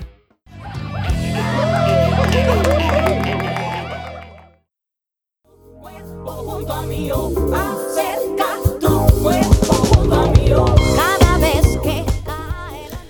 Estamos de vuelta. eh, mientras está sonando de fondo Matahari con Disco 2, una banda así como de acid funk, acid jazz con sonido disco, no sé, weón.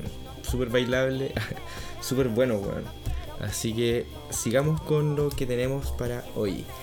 Querella contra Catherine Martorell de RN por fraude al fisco y falsificación de instrumento público en compra de cámaras para carabineros. Esto es una trama ah, que comienza por ahí por enero, el 29 de enero, con eh, un llamado a licitación al que convocó la Subsecretaría de Prevención del Delito para comprar 300 cámaras corporales para carabineros. Entre los postulantes destacaron las empresas Motorola y Pegasus, quienes son las mayores involucradas en este ir y venir de adjudicaciones, reclamaciones, etc. El 11 de marzo, Motorola adjudicó la licitación por 378 millones de pesos. El 16 de marzo, Pegasus presenta una reclamación a Martorell argumentando anomalías en la adjudicación, puesto que su propuesta era 131 millones de pesos más barata que la de Motorola y cumplían con todas las características exigidas, a diferencia de Motorola, que según la información técnica de las cámaras no contaban con el sistema de post grabado. Uno de los principales requerimientos técnicos era que las cámaras contaran con un sistema de pre y post grabado y bueno, si en una licitación no cumplís con todos los requisitos de lo que te están exigiendo, perdiste, o sea, no, no alcanzáis a entrar a la licitación. Entonces, uno de los principales requerimientos era que estas cámaras contaran con un sistema de pre y post grabado de 120 segundos. En definitiva, este sistema opera así. La cámara siempre está grabando. Onda, tú la enciendes para grabar y al momento de encenderla, esta empieza a grabar, ¿cachai? Mientras tú no apretías el botón, eh, se graban 120 segundos y si al completarse esos 120 segundos tú no has grabado, se borran y se graban otros 120 segundos.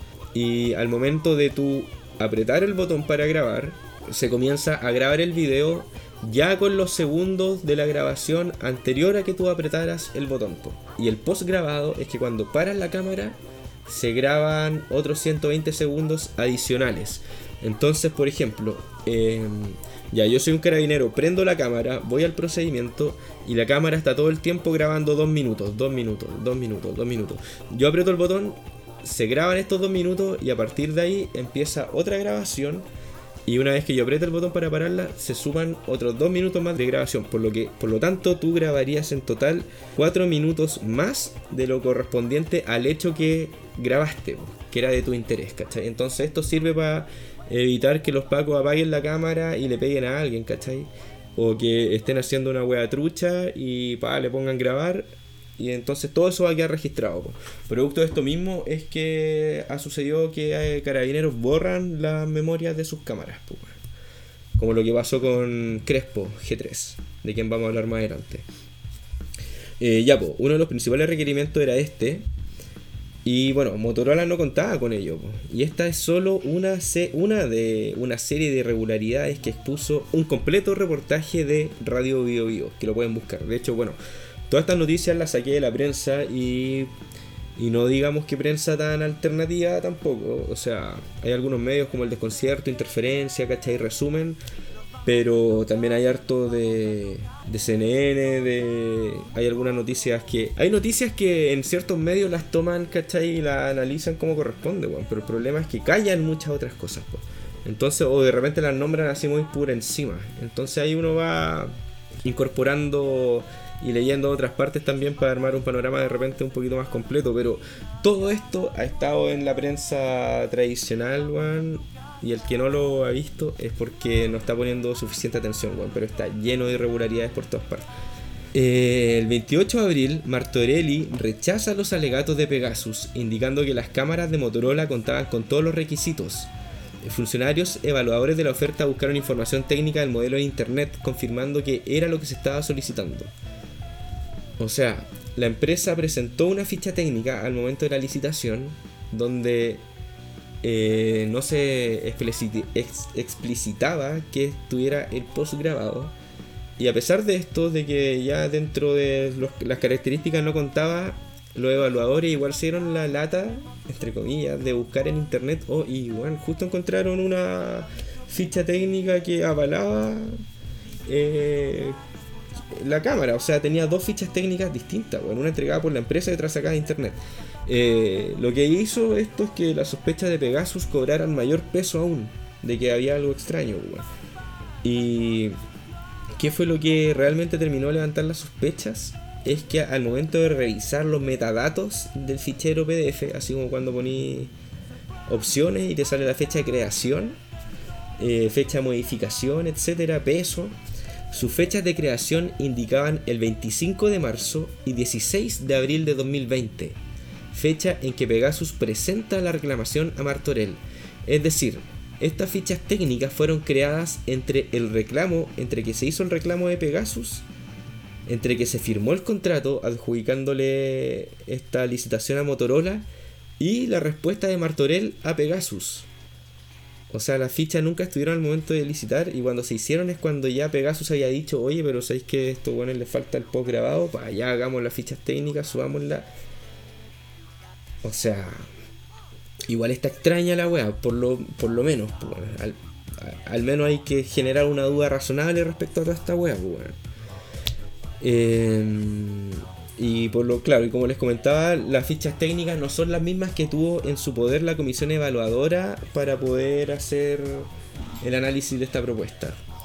Oye, de fondo está sonando en este minuto Maguachi con Que el ritmo nunca pare. Eh, en este tema participa Juan Antonio Labra, weón. El Michael Jackson chileno. O como bien algunos le decían a Michael Jackson, el Juan Antonio Labra norteamericano, weón. no, pero weón, que escuchen ese falsete, tremendo. Maguachi con Juan Antonio Labra, eh, que el ritmo nunca pare. Y antes de eso sonó tus amigos nuevos con Viernes. Tus amigos nuevos es una banda como de indie rock donde el líder también es Diego Lorenzini, quien tiene un proyecto solista bastante interesante. Hace poco sacó un cover de un tema de Jorge González en compañía de Angelo Piratini. Sí, esto era Carita de Gato. Y bueno, una vez que termine Maguachi, vamos a escuchar a los Tetas con Audrey Charlotte. También vamos a escuchar a Carito Plaza con Aporías. Y vamos a escuchar igual a los Fiero Monos, una banda de punk ska de Concepción, con su tema Quiéreme. Así que sigamos con el tema de Martorell y Motorola y Pegasus. 30 de junio, la empresa Pegasus interpone una querella contra Martorell y los cinco miembros de la comisión evaluadora en el séptimo juzgado de garantía de Santiago, acusando prevaricación administrativa, fraude al fisco y falsificación de instrumento público. Esto debido a que Pegasus ofrecía un producto que se acomodaba mejor a lo requerido en la licitación y a menor precio. Esto ya fue acogido a tramitación y enviado a la Fiscalía Centro Norte. Hoy en todo caso, eh, esas condiciones dentro de una licitación, tener un producto que es todo lo que te están pidiendo dentro de la licitación y más encima tu oferta es 130 millones más barata que la otra weón. Puta, si no te la adjudicáis tú, eh, tampoco se lo tenía que haber adjudicado Motorola, weón. Si es por eso es porque había una oferta mejor aún que la de Pegasus, pero bajo ninguna perspectiva la de Motorola que además es más cara. 26 de agosto, fiscal Francisco Ledesma determina que la PDI requisará información del proceso de compra y adjudicación de las cámaras, los que se entregaron voluntariamente. El trámite demandó dos días en los que se hicieron copias de información de todos los computadores de la subsecretaría, se requisaron dos cámaras licitadas y se analizaron los teléfonos de los funcionarios a cargo del proceso, entre ellos el de la subsecretaria del delito, Catherine Martorell. Martorell pretende presentar una querella por calumnias contra la empresa Pegasus. De la compensación económica que pueda llegar a recibir de esta querella, dice que lo destinará a personas necesitadas. Fundación Catherine Martorell, weón. ya. Sigamos con lo que tenemos preparado acá. Ya empezamos a llegar al. casi al tercio final del programa. ¿Sí? Eh, y entramos en tierra, en tierra derecha. Vamos a hablar de los carabineros más connotados, weón, del bloque. Más connotados desde el último tiempo, weón. Los que han estado en boca de todos, quienes son Claudio Crespo, G3, ex teniente coronel de Fuerzas Especiales, quien fue el individuo que cegó a Gustavo Gatica. También vamos a hablar de Patricio Maturana, ex capitán de carabineros, quien fue el tipo que cegó a Fabiola Campillay. Y también vamos a hablar de Gary Valenzuela, ex subteniente, quien es el femicida eh, de Norma Vázquez, la carabinera de 20 años que fue encontrada en un motel de Linares. Más allá de hablar de los crímenes que estos tipos cometieron en esta ocasión, eh, no, no los vamos a tratar en detalle porque Gary Valenzuela, tanto como Patricio Maturana, tanto como Claudio Crespo, eh, son personas que ya tenían antecedentes de violencia en carabinero, de violencia intrafamiliar, relaciones con ciertos delitos, weón, y seguían ahí en la institución, ¿cachai? Eh, algunos tenían sumario, no habían sido dados de baja, entre otras cosas. Así que hoy día nos vamos a enfocar un poco en el prontuario de estas personas. ¿Qué pasó con Claudio Crespo? el ex teniente coronel de Fuerzas Especiales que cegó Gustavo Gatica. 21 de agosto, Claudio Crespo es detenido por el fiscal Francisco Ledesma de la Fiscalía de Alta Complejidad Centro Norte y la Brigada de Derechos Humanos de la PDI. Durante la madrugada del 21 de agosto, en la comuna de Ñuñoa, en el marco del caso Gustavo Gatica, este caballero Claudio Crespo, imputado como autor material de los disparos que lo cegaron el 8 de noviembre, fue dado de baja en la institución a fines de agosto, a fines de junio, perdón, y debido a un- Esto es lo que les comentaba. Eh, fue dado de baja por un incum- incumplimiento de los protocolos al manipular imágenes de su GoPro sin permiso de sus superiores. O sea, bueno, lo dieron de baja por manipular la tarjeta, siendo que aquí vamos a empezar a comentar el historial de violencia que tiene y los últimos hechos que rodearon su detención. Así como un lavado de imagen que se intentó ah, de hacer de Claudio Crespo.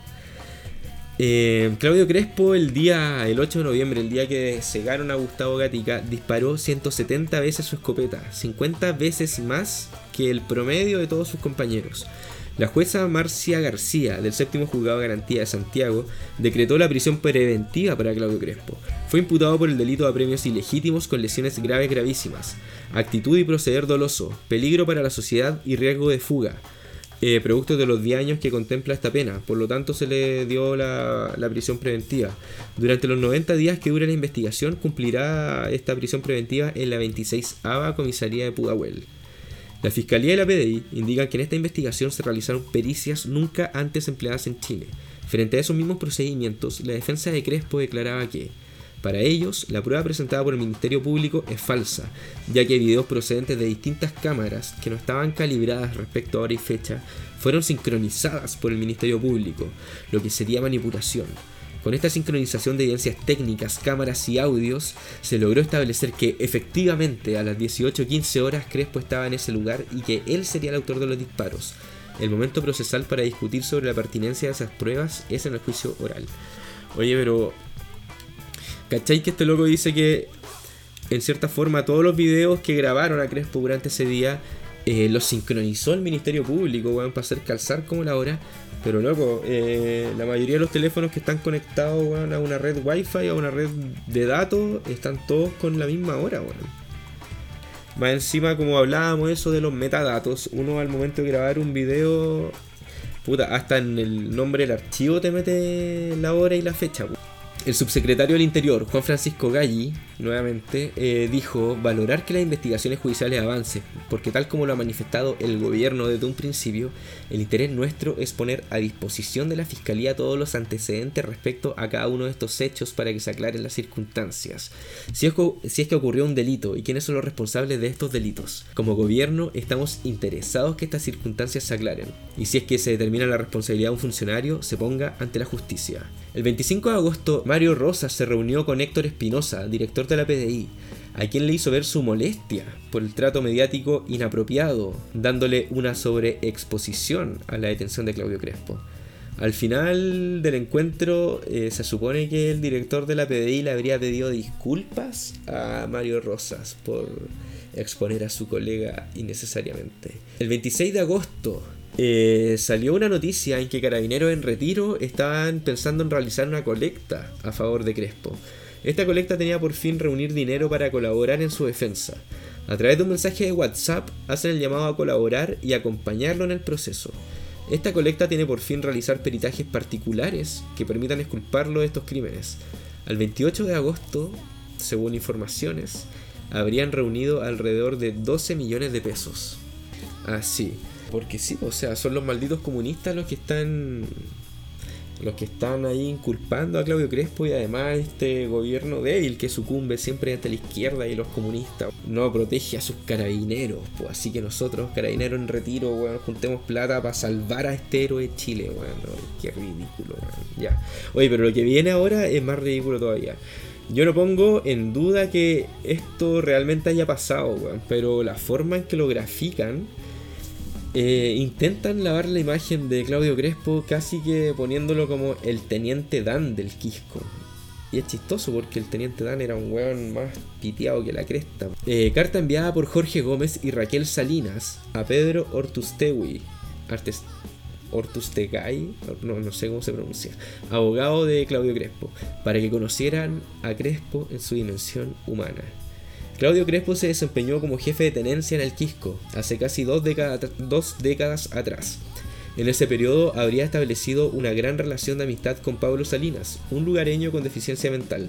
En la carta, la familia menciona que bajo el amparo de Crespo se habría transformado en el regalón de los carabineros, incluso celebrando sus cumpleaños en la tenencia. Eh, producto de esta, de esta relación fue bautizado como el Teniente Dan, en referencia a lo ocurrido en Forrest Gump. Oye, eh, no sé si me referí en los términos correctos, weón. no sé si se dice deficiencia mental. Si no es así, las disculpas, capacidades diferentes, la verdad es que no lo tengo claro, pero si alguien me puede corregir, agradecido. El historial de violencia que arrastra a Claudio Crespo es extenso, es extenso y es reiterado igual, pues, weón.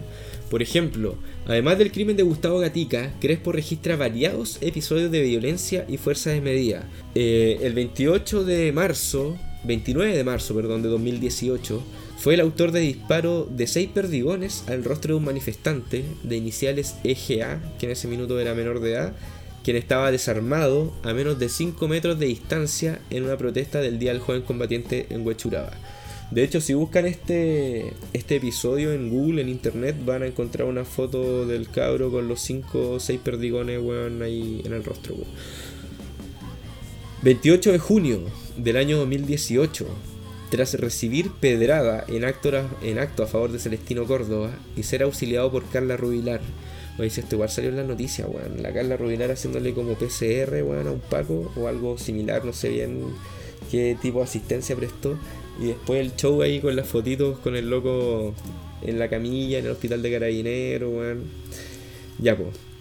Ese mismo día, 28 de junio, después que estaban mostrando a a Claudio Crespo en las noticias, se viralizó un comunicado de hinchas de Santiago Wanderers del movimiento 15 de agosto, donde se detallan algunos hechos de violencia en los que se vio involucrado en su paso por Valparaíso, donde se le acusa, por ejemplo, de golpear a un hincha de 9 años en un partido entre Santiago Wanderers y Ñublense, así también como se le acusa del violento despliegue de fuerzas especiales durante las manifestaciones estudiantiles de los años 2011 y 2012, eh, donde él estuvo a cargo. Eh, fue capitán de la séptima comisaría de Fuerzas Especiales de Valparaíso. Aníbal Vivaceta, integrante del medio Huella Digital y profesional de la salud, colaborador de organizaciones de derechos humanos, comenta: Crespo torturaba sistemáticamente menores de edad en su zorrillo. Lo digo habiendo atendido como médico a muchas de sus víctimas a través de la Comisión Ética contra la Tortura. Esto te habla de una trama de ocultamiento por, car- por parte de Carabineros. Por ejemplo, esto, mira, eh, Amnistía Internacional denunció a Carabineros por querer ocultar la presencia de G3 en el lugar donde Gatica perdió la vista. A pesar de ser uno de los mandos a cargo ese día y haber percutado 170 veces su pistola, no se le pidió declarar. En abril del 2020 se filtran los primeros avances del sumario interno de carabineros, donde señalan que no se descarta que las lesiones pudieran haber sido provocadas por los mismos manifestantes.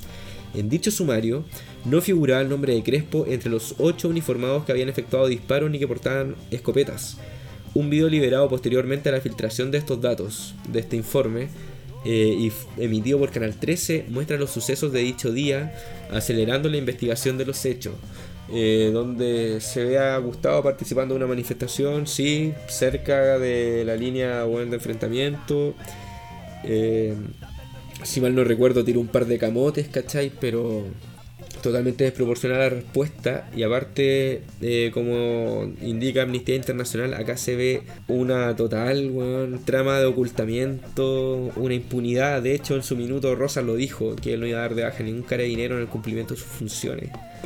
Eh, y como mencionábamos, ponte tú este mismo hecho de haberle disparado al manifestante a 5 metros, que finalmente terminó con perdigones en su rostro, haber golpeado a este hincha de 9 años en Valparaíso, eh, a las declaraciones de Ibaceta, eh, difícil que nadie de los altos mandos weón, eh, hayan sabido esto. Y, y loco, estaban al tanto de su actuar, por algo lo pusieron a cargo de la represión en Plaza Dignidad, weón se sabía. Imposible que sus superiores no hayan sabido la forma de actuar de este tipo, weón. Así que eso con, con Claudio Crespo. Veamos qué pasa con la investigación. Es de esperar que, que finalmente se ha condenado. Oye, lo que yo quería hacer mención al respecto del lavado de imagen del teniente Dan es que hay psicópatas que tienen personalidades súper atractivas, weón. Eh, que engatusan a la gente, que saben manipular a las personas, weón. Si tener esa imagen del psicópata como alguien antisocial, no sé, weón, que no sabe expresarse, ¿cachai? Eh, Es súper errada. De hecho, por ejemplo, un caso súper conocido en Estados Unidos de Ted Bundy. Ese loco, weón, fue un asesino de mujeres y sabía manipular de tal forma la opinión y vender la pomada que llegó a tener. Iban a ver, iban a verlo mujeres a la corte para pedirle que se casara con ellas, weón. ¿Cachai? Y ese loco era un psicópata, weón. Entonces no tiene mucho sentido este intento, ¿cachai? De humanizar al máximo a Crespo, weón, a través de su relación con esta persona, Pablo Salinas, el lugareño del Quisco, porque perfectamente pudo haber sido una jugada o no sé qué, algún provecho, algún beneficio pudo haber sacado de eso, no sé cuál validarse, no tengo idea, pero no necesariamente tiene que ser una relación tan tan de los afectos más profundos y si así fuera, weón, no quita lo psicópata, weón, y lo descarnado al momento de hacer su pega, si no, no tiene relación, nada que ver. Patricio Maturana, ex capitán. Este fue el tipo que dejó ciega a Fabiola Campillay. Y bueno, también tiene relación con, con varias otras cosas. Por ejemplo, Maturana fue dado de baja el 14 de agosto tras sumario interno por caso Campillay, debido a no haber prestado asistencia médica. O sea, ni siquiera por haberle disparado directamente a la cara, sino porque se viró nomás. El 28 de agosto, la Brigada de Derecho Humano de la PDI detiene en Curicó a Patricio Maturana por las lesiones de Fabiola Campillay, producto de las cuales perdió la visión, el gusto y el olfato. El día 26 de noviembre, hace nueve meses atrás, sería formalizado en el juzgado de garantía de San Bernardo. Eh, Alejandra Arriaza, abogada de Fabiola, asegura que Carabineros sabía desde el primer día quien disparó. Y acá volvemos nuevamente a la trama de ocultamiento y la impunidad, weón, que les aseguró Rosas, ¿cachai? Apenas iba uno o dos meses, no sé, del estallido, de la revuelta. Eh, Carabineros sabía desde el primer día quién disparó, producto de un video grabado con una GoPro institucional donde se escucha el Matu se la echó. Aquí ha existido ocultamiento de información, obstrucción a la justicia. Señala que aún no sabe por cuál delito será formalizado Maturana, pero no descarta querellarse directamente contra Maturana por apremios ilegítimos con lesiones graves gravísimas. Acá eh, se recogieron algunas declaraciones de Fabiola Campillay, quien dijo que no es solo responsable el que me disparó, que sin duda tiene culpa, sino que acá había un piquete completo y había alguien que estaba al mando. Alguien tenía que haber puesto orden y no lo hizo. A raíz de la detención, fue consultado el subsecretario del Interior, Juan Francisco Galli, de nuevo, quien dijo lo que corresponde es que las investigaciones avancen, que lo hagan seriamente, que determinen en qué circunstancias se dieron estos hechos y que determinen si es que los responsables son responsables de un delito y por lo tanto que tengan que ser sancionados conforme a ello. Que avance la investigación. 29 de agosto, juzgado ordena prisión preventiva para Maturana. Paola Zárate, fiscal querellante, afirmó Abusando de su cargo y con el propósito de proferir dolor, efectúa disparo con la carabina lanzagases que portaba en situaciones que no existía riesgo alguno para la integridad de carabineros. El juez del caso determinó prisión preventiva durante los 90 días que durará la investigación. Después, eh, aquí avanzó, ya habíamos llegado a septiembre. Tras, cinco, tras siete días de haberse decretado esta prisión preventiva para Maturana, la Corte de Apelaciones de San Miguel revoca la prisión preventiva eh, quedando únicamente con arresto domiciliario total y arraigo nacional. Eh, el Instituto Nacional de Derechos Humanos lamentó la decisión de la Corte. Acá después se presentaron algunos movimientos feministas en el frontis de la casa de Maturana y lo funaron y finalmente, si no me equivoco, hoy está cumpliendo su prisión preventiva en Curicó. Además de esto, eh, lo que traía Maturana, el historial que traía Maturana a cuesta es un historial de denuncias de violencia de género. Catherine Silva, su expareja, denunció a Maturana en Curicó durante 2015 producto de agresiones recibidas a raíz de una discusión. Esta denuncia culminó con suspensión condicional y un tratamiento en relación a la violencia contra las mujeres. A pesar de tener dos sumarios, no fue dado de baja. También, en 2009, fue formalizado por robo con violencia, vinculado a la barra de los marginales de Curicó Unido, causa que sería sobreseída un año más tarde. Respecto al crimen de Fabiola Campillay, Él pudo haberla tirado a otro lado, pero la apuntó directo a ella. Si esta persona hubiese sido dada de baja cuando me atacó a mí, quizás no hubiese pasado lo de Fabiola, porque es una persona que no controla sus impulsos, es agresivo.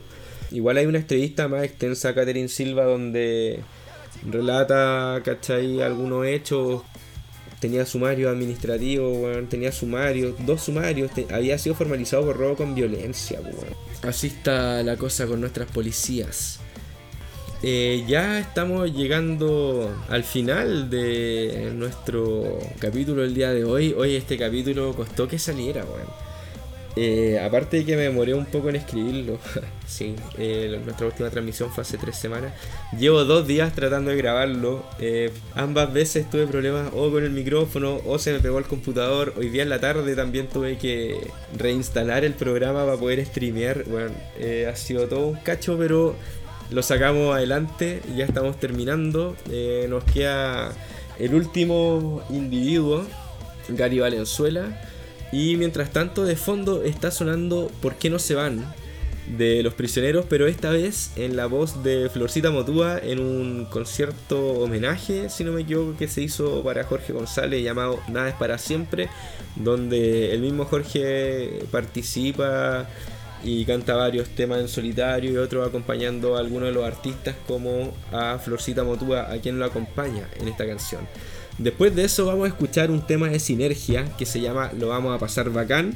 También vamos a escuchar que dirá el Santo Padre de los Miserables. Y ya para cerrar, vamos a escuchar un cover de Electrodomésticos en la voz de Mauricio Redolés, El Frío Misterio. Y vamos a escuchar un tema también de la banda penquista de funk, What the Funk Disco Goyos, llamado Van a Caer. Así que sigamos y mientras tanto seguimos escuchando lo que está de fondo. Los invito nuevamente a escuchar las playlists que tenemos en Spotify. También a seguirnos en Spotify, aunque ahí están los capítulos más cortos, no tienen la música. Si los quieren escuchar con música, síganos en ebooks. I B corta O O X. Y también contarles que durante los días del 18, 18 y 19 vamos a estar eh, lanzando un especial de música chilena desde las 8 y media de la noche eh, sin parar hasta que nos aburramos. Eh, ambos días no vamos a repetir ninguna sola canción y vamos a pasearnos por una variedad de estilos que van desde la nueva canción chilena al funk, al hip hop, electrónica, rock, stoner, jazz, no sé, lo que quieran. Vamos a poner una casilla de comentarios en Instagram para que nos den sus recomendaciones y claramente todas las sugerencias van a ser acogidas y las vamos a ir agregando a la playlist de esos días. Así que ya pues, sigamos con lo último mientras empieza a sonar Sinergia. Gary Valenzuela, ex subteniente de carabineros, femicida de Norma Vázquez. Tenía seis sumarios en su contra sin ser dado de baja. Norma lo había denunciado el 17 de julio por intento de violación, producto de lo cual lo suspendieron de sus labores y se le dio orden de alejamiento, pero se encontraba en libertad. Este sería el motivo principal del femicidio, la venganza. Empezó a coquetearle de nuevo, la invitó a hacer cosas, ¿cachai? Y en esta salida en que finalmente la llevó al motel y la asesinó, eh, le había ofrecido llevarle regalos y cosas, siempre con una actitud bastante seductora y encantadora. 26 de agosto, prisión preventiva para Gary Valenzuela durante los 5 meses que dura la investigación, en un pabellón especial del Centro de Cumplimiento Penitenciario de Cauquenes para proteger su integridad física a su condición de ex carabinero.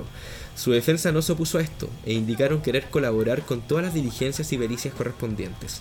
Testigos dieron cuenta de varias situaciones de violencia de género, ataques de celos con conductas violentas, cachetadas, estuvo mucho tiempo llamándole y persiguiéndola de distintos números a lo que se suma la denuncia del mes de julio. ¿Qué responsabilidad tiene Carabinero en esto? Eh, se pudo prevenir considerando las denuncias que había en contra. Un violador libre durante semanas y que no fue formalizado por ninguna denuncia. O sea, en ese sentido está bien que Carabinero lo haya dado de baja, lo haya alejado del servicio, porque son sanciones administrativas, pero loco, o sea, tú tienes que ir a denunciar la violación de Carabineros. ¿Cómo Carabineros cuando le denuncian una violación de uno de sus propios funcionarios no hace nada, weón? Solamente una sanción administrativa, weón.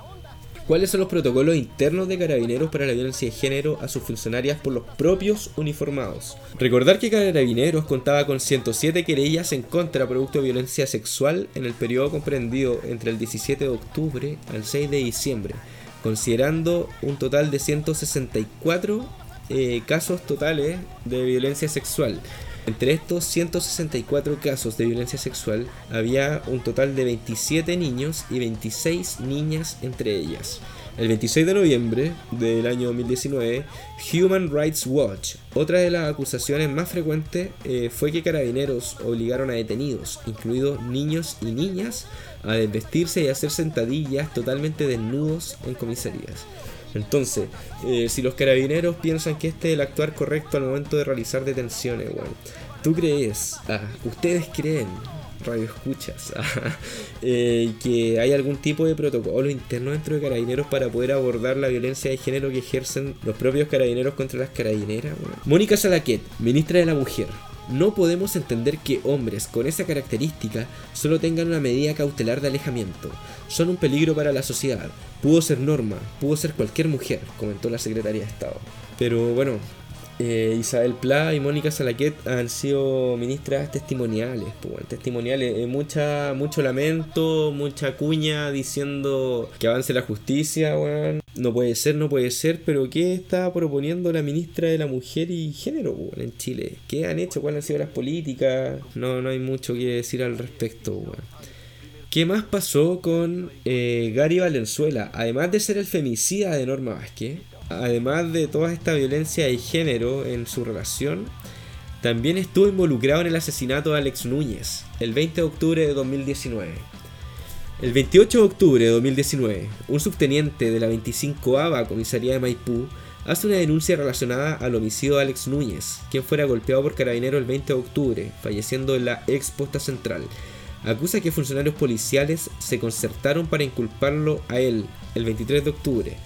Eh, sí, este subteniente no se nombra, no sale el nombre del subteniente en la noticia, pero acá lo que hace Alex Núñez es participar, bueno, además de haber participado en la golpiza, participan en una red de encubrimiento y además de inculpamiento de otro carabinero que no tenía nada que ver, un motorista. El 23 de octubre se le acerca Gary Valenzuela a este subteniente de la 25 comisaría de Maipú diciéndole le voy a contar algo porque le tengo buena, pero no le diga nada al teniente Eduardo Toledo. Le comenta que Toledo lo estuvo llamando durante la noche y la mañana de ese día con el fin de ponerse de acuerdo en sus declaraciones, en caso de que les toque declarar o vayan a la comisaría buscando antecedentes respecto a la muerte de Alex Núñez. Habría un video donde se ve a Toledo apuntando su arma de servicio sin dispararla y a Valenzuela golpeando a un tipo en el suelo, y Eduardo Toledo temía que los pudieran perjudicar. Valenzuela también temía que otro carabinero, Maldonado, dijera la verdad. Cerró diciendo que tenga cuidado con mi teniente Toledo, porque lo quiere cagar por lo que me dio a entender. En el reportaje que leí por ahí, si no me equivoco era la tercera, no mencionaban el nombre del subteniente, imagino que bueno, para proteger su identidad, pero bueno, dentro de los mismos hechos que se relatan a lo largo del reportaje y la noticia, eh, si hubiese sido uno de los involucrados en la, en la situación, sabría perfectamente qué están hablando, pero bueno, en este caso no sale el nombre. El 31 de agosto se había llamado a Rosas eh, a formar parte de la Comisión de Mujeres y Equidad de Género en la Cámara Baja para que diera explicaciones por el tema de Norma, eh, cómo era el actuar de la institución en relación al caso de Norma Vázquez. Pero no apareció, no avisó y en su reemplazo envió a las generalas Pamela Olivares, directora de Bienestar, a Berta Robles, jefa de Zona de Prevención y Protección de la Familia, y a la mayor Catherine Loyola, jefa operativa de la 25 ava Comisaría de Maipú. Eh, a este respecto, la diputada Loreto Carvajal del PPD dijo, la ausencia del general director de Carabineros, Mario Rosas, es una demostración más de lo secundario que es para dicha institución la violencia de género. Eh, ¿Qué señal manda el alto mando weón, con este tipo de actitudes, cachai? Diputada Maya Fernández del PS aseguró que era importante que la comisión y la opinión pública pudiera conocer del propio general director las medidas de prevención y protección hacia carabineras y funcionarias, a objeto de que estos hechos de violencia machista puedan ser erradicados de la institución. La diputada Daniela Chicardini del PS dijo, esto habla muy mal de la valoración que hay de la mujer dentro de carabineros. La ausencia de la máxima autoridad de esa institución nos demuestra que los temas de género y la violencia contra la mujer no están en sus prioridades. Quien también se refirió a esto eh, fue la diputada de oposición Camila Vallejo del PC. Es impresentable que no esté presente. La invitación fue a él, y no creo que corresponda enviar a generalas en su representación para dar cuenta y responder respecto al funcionamiento que está teniendo carabineros en estos casos, y los incumplimientos de los protocolos en casos de denuncias de todo tipo, pero particularmente las de connotación de género. Eh, y acá, bueno, a, a, la- a los comentarios de estas diputadas, principalmente de oposición, se sumó la diputada Jimena Osandón de RN, quien comentó que este tema lo tiene que manejar al dedillo el director general de Carabineros, porque es demasiado grave. Esto no puede normalizarse más, esto tiene que ser de total urgencia y gravedad. Rosas eh, se presentará, se presentó finalmente el 7 de septiembre frente a la comisión donde indica que inmediatamente activaron la red de contención interna y traspasaron la denuncia de la carabinero de la carabinera al Ministerio Público. Y bueno, eh, con el pasar de los días, de hecho creo que ese mismo día o el día siguiente eh, habló la familia de Norma Vázquez, su madre, y dijeron que eso era una completa mentira, que Carabineros nunca la acompañó y nunca lo han acompañado, así que... Eh, puta, está más que claro. Está más que claro. Em, eso habría sido el capítulo de hoy. Hicimos un repaso por algunos de los hechos policiales y relacionados con carabineros eh, más importantes que han ocurrido durante las tres semanas que... Las tres semanas, no, igual hay algo de... Hay algo de... con un poquito más de antigüedad, pero puta... eh, son todos hechos recientes. Son todos hechos recientes que que demuestran que Carabineros, loco, sí, necesita una reforma profunda, una refundación, si esto ya no puede ser una reforma, bueno. No sé cómo se hace en ese caso, se, no sé cómo se puede dejar, se realizan test, me imagino deben haber funcionarios que se salvan, ¿cachai? Eh, pero no, esto te habla de que ya, loco, partimos con Carabineros vendiendo marihuana en, en Valdivia y terminamos con los altos mandos asegurando impunidad a todo, weón. La subsecretaria del delito metía en weas truchas. Eh, puta, lamentable que tengamos esta policía y de hecho quedaron un montón de noticias afuera, weón. Quedaron un montón de noticias afuera, podríamos haber tratado, haber hablado sobre el actuar de carabineros en las marchas del último tiempo, haber entrado más en detalle, ¿cachai? Con lo ocurrido en cada una de las marchas de la prueba o de las manifestaciones espontáneas que se generan en Plaza Dignidad como llevaron detenido hace poco a un tipo que portaba una bandera mapuche, al- a este tipo que gritó eh, Piñera asesino. eh, hoy día Carabinero es una policía política, weón, al servicio del gobierno y el empresariado. O sea, no es imposible darle, darle vuelta a todo esto hecho y tratar de pasar como que son errores, son equivocaciones. Son el caso aislado número 800.348-A. No, bueno. Eh, imposible, imposible, ya está más que demostrado el actuar, eh, la utilización política que se hace, la instrumentalización política que se hace carabinero, weón. Y nada, o sea, Piñera nos declaró la guerra en octubre del año pasado y así estaba la cosa nomás, pues así estaba la cosa, tiene de su lado a los carabineros, eh, trató de empujar la ley de infraestructura crítica que fue rechazada en la Cámara Baja, ley que le daba una le da la posibilidad de sacar a los militares a la calle cada vez que quisiera a resguardar infraestructura crítica, la cual tiene un concepto súper amplio que va desde torres de alta tensión, represas, a hospitales, weón, y edificios gubernamentales que finalmente tú puedes decir, ya, no, está bien que los milicos, vayan a cuidar una represa en caso de un atentado, weón, o en caso de una invasión extranjera, ¿cachai? Pero una gobernación es un, un edificio público, así que los hospitales los- le iban a dar chipe libre para sacar a los milicos y tenerlos todo el tiempo que quisiera sin necesidad de convocar un estado de excepción, pues. Así que bueno, eso habla un poco igual de el estado policial que nos tratan de imponer un poco a través de todo este tema de cuidar nuestra salud. Por ejemplo, lo que pasó en un principio eh, del, del periodo de Enrique París, cuando hablaron de la posibilidad, ¿cachai?, de monitorear a los enfermos por COVID eh, a través de los GPS. Bueno, decían que solamente se iba a analizar el área y no se iba a individualizar a cada persona a través de su GPS, pero si lográis controlar, ¿cachai? A los infectados a través de un GPS, aunque sea en un área y no de forma individual, la tecnología para individualizar eso está ahí, weón. Está ahí mismo y cruzar la línea es demasiado fácil. Lo mismo que está pasando ahora eh, con el mismo hecho de que puedan fiscalizar tu casa durante el 18 sin necesidad de una orden de allanamiento o una, una orden emanada de un tribunal, weón. O sea, ¿en qué parte puede entrar un paco a tu casa sin, sin autorización? O sea, con una autorización genérica, ¿cachai? O sea, no hay un delito flagrante, no hay una investigación en curso, weón. Pero es en pos de la salud, pues, weón. O sea, que no se te ocurra meter 6 weón en tu casa, weón. Siendo que el hacinamiento en Chile, bueno, todavía no, no terminan de darse cuenta de ello. Pues si Mañalich la papa, bueno, hace como tres meses no No es mucho más lo que podemos esperar respecto a nuestras autoridades, al parecer. Así que ya vos cabros, muchas gracias. Eso sería el final del capítulo 4, parte 1 de Quieren Todo Gratis. Espero sacar el próximo en el corto plazo. Eh, sí, en un par de días más yo creo. Eh, así que eso, muchas gracias por escuchar. Quedan todos invitados a escuchar nuestros especiales de música chilena durante este 18 y 19 de septiembre. Partimos a las 8 y media y vamos a estar bueno, non-stop hasta que nos dé sueño. Y si no nos da sueño, ah, no, hasta que nos dé sueño, eh, no vamos a repetir ningún tema. Voy a tratar de dejar eso también en alguna playlist de Spotify porque van a salir muchas canciones. Eh, como les digo, vamos a pasar, vamos a hacer un repaso desde la nueva canción chilena para adelante. Eh, Víctor, Violeta, Inti Mani, Kila, Iyapu, weón, Patricio Mans, Kelentaro, no sé, Cantata Santa María, Cantata Rock, weón, eh, Los Jaivas, Congreso.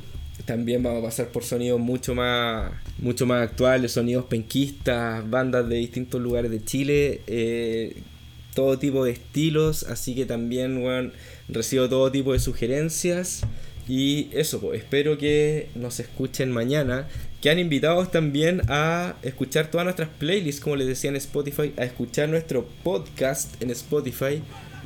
Que sí, es súper cómodo escucharlo en Spotify, pero lamentablemente no tiene la música. Y si te gusta la música y quieres escuchar toda la música que hemos puesto, eh, además de los playlists, puedes escuchar los capítulos sin edición, sin censura, eh, con la playlist completa en ebooks, que se escribe I latina, B corta, O, O, X.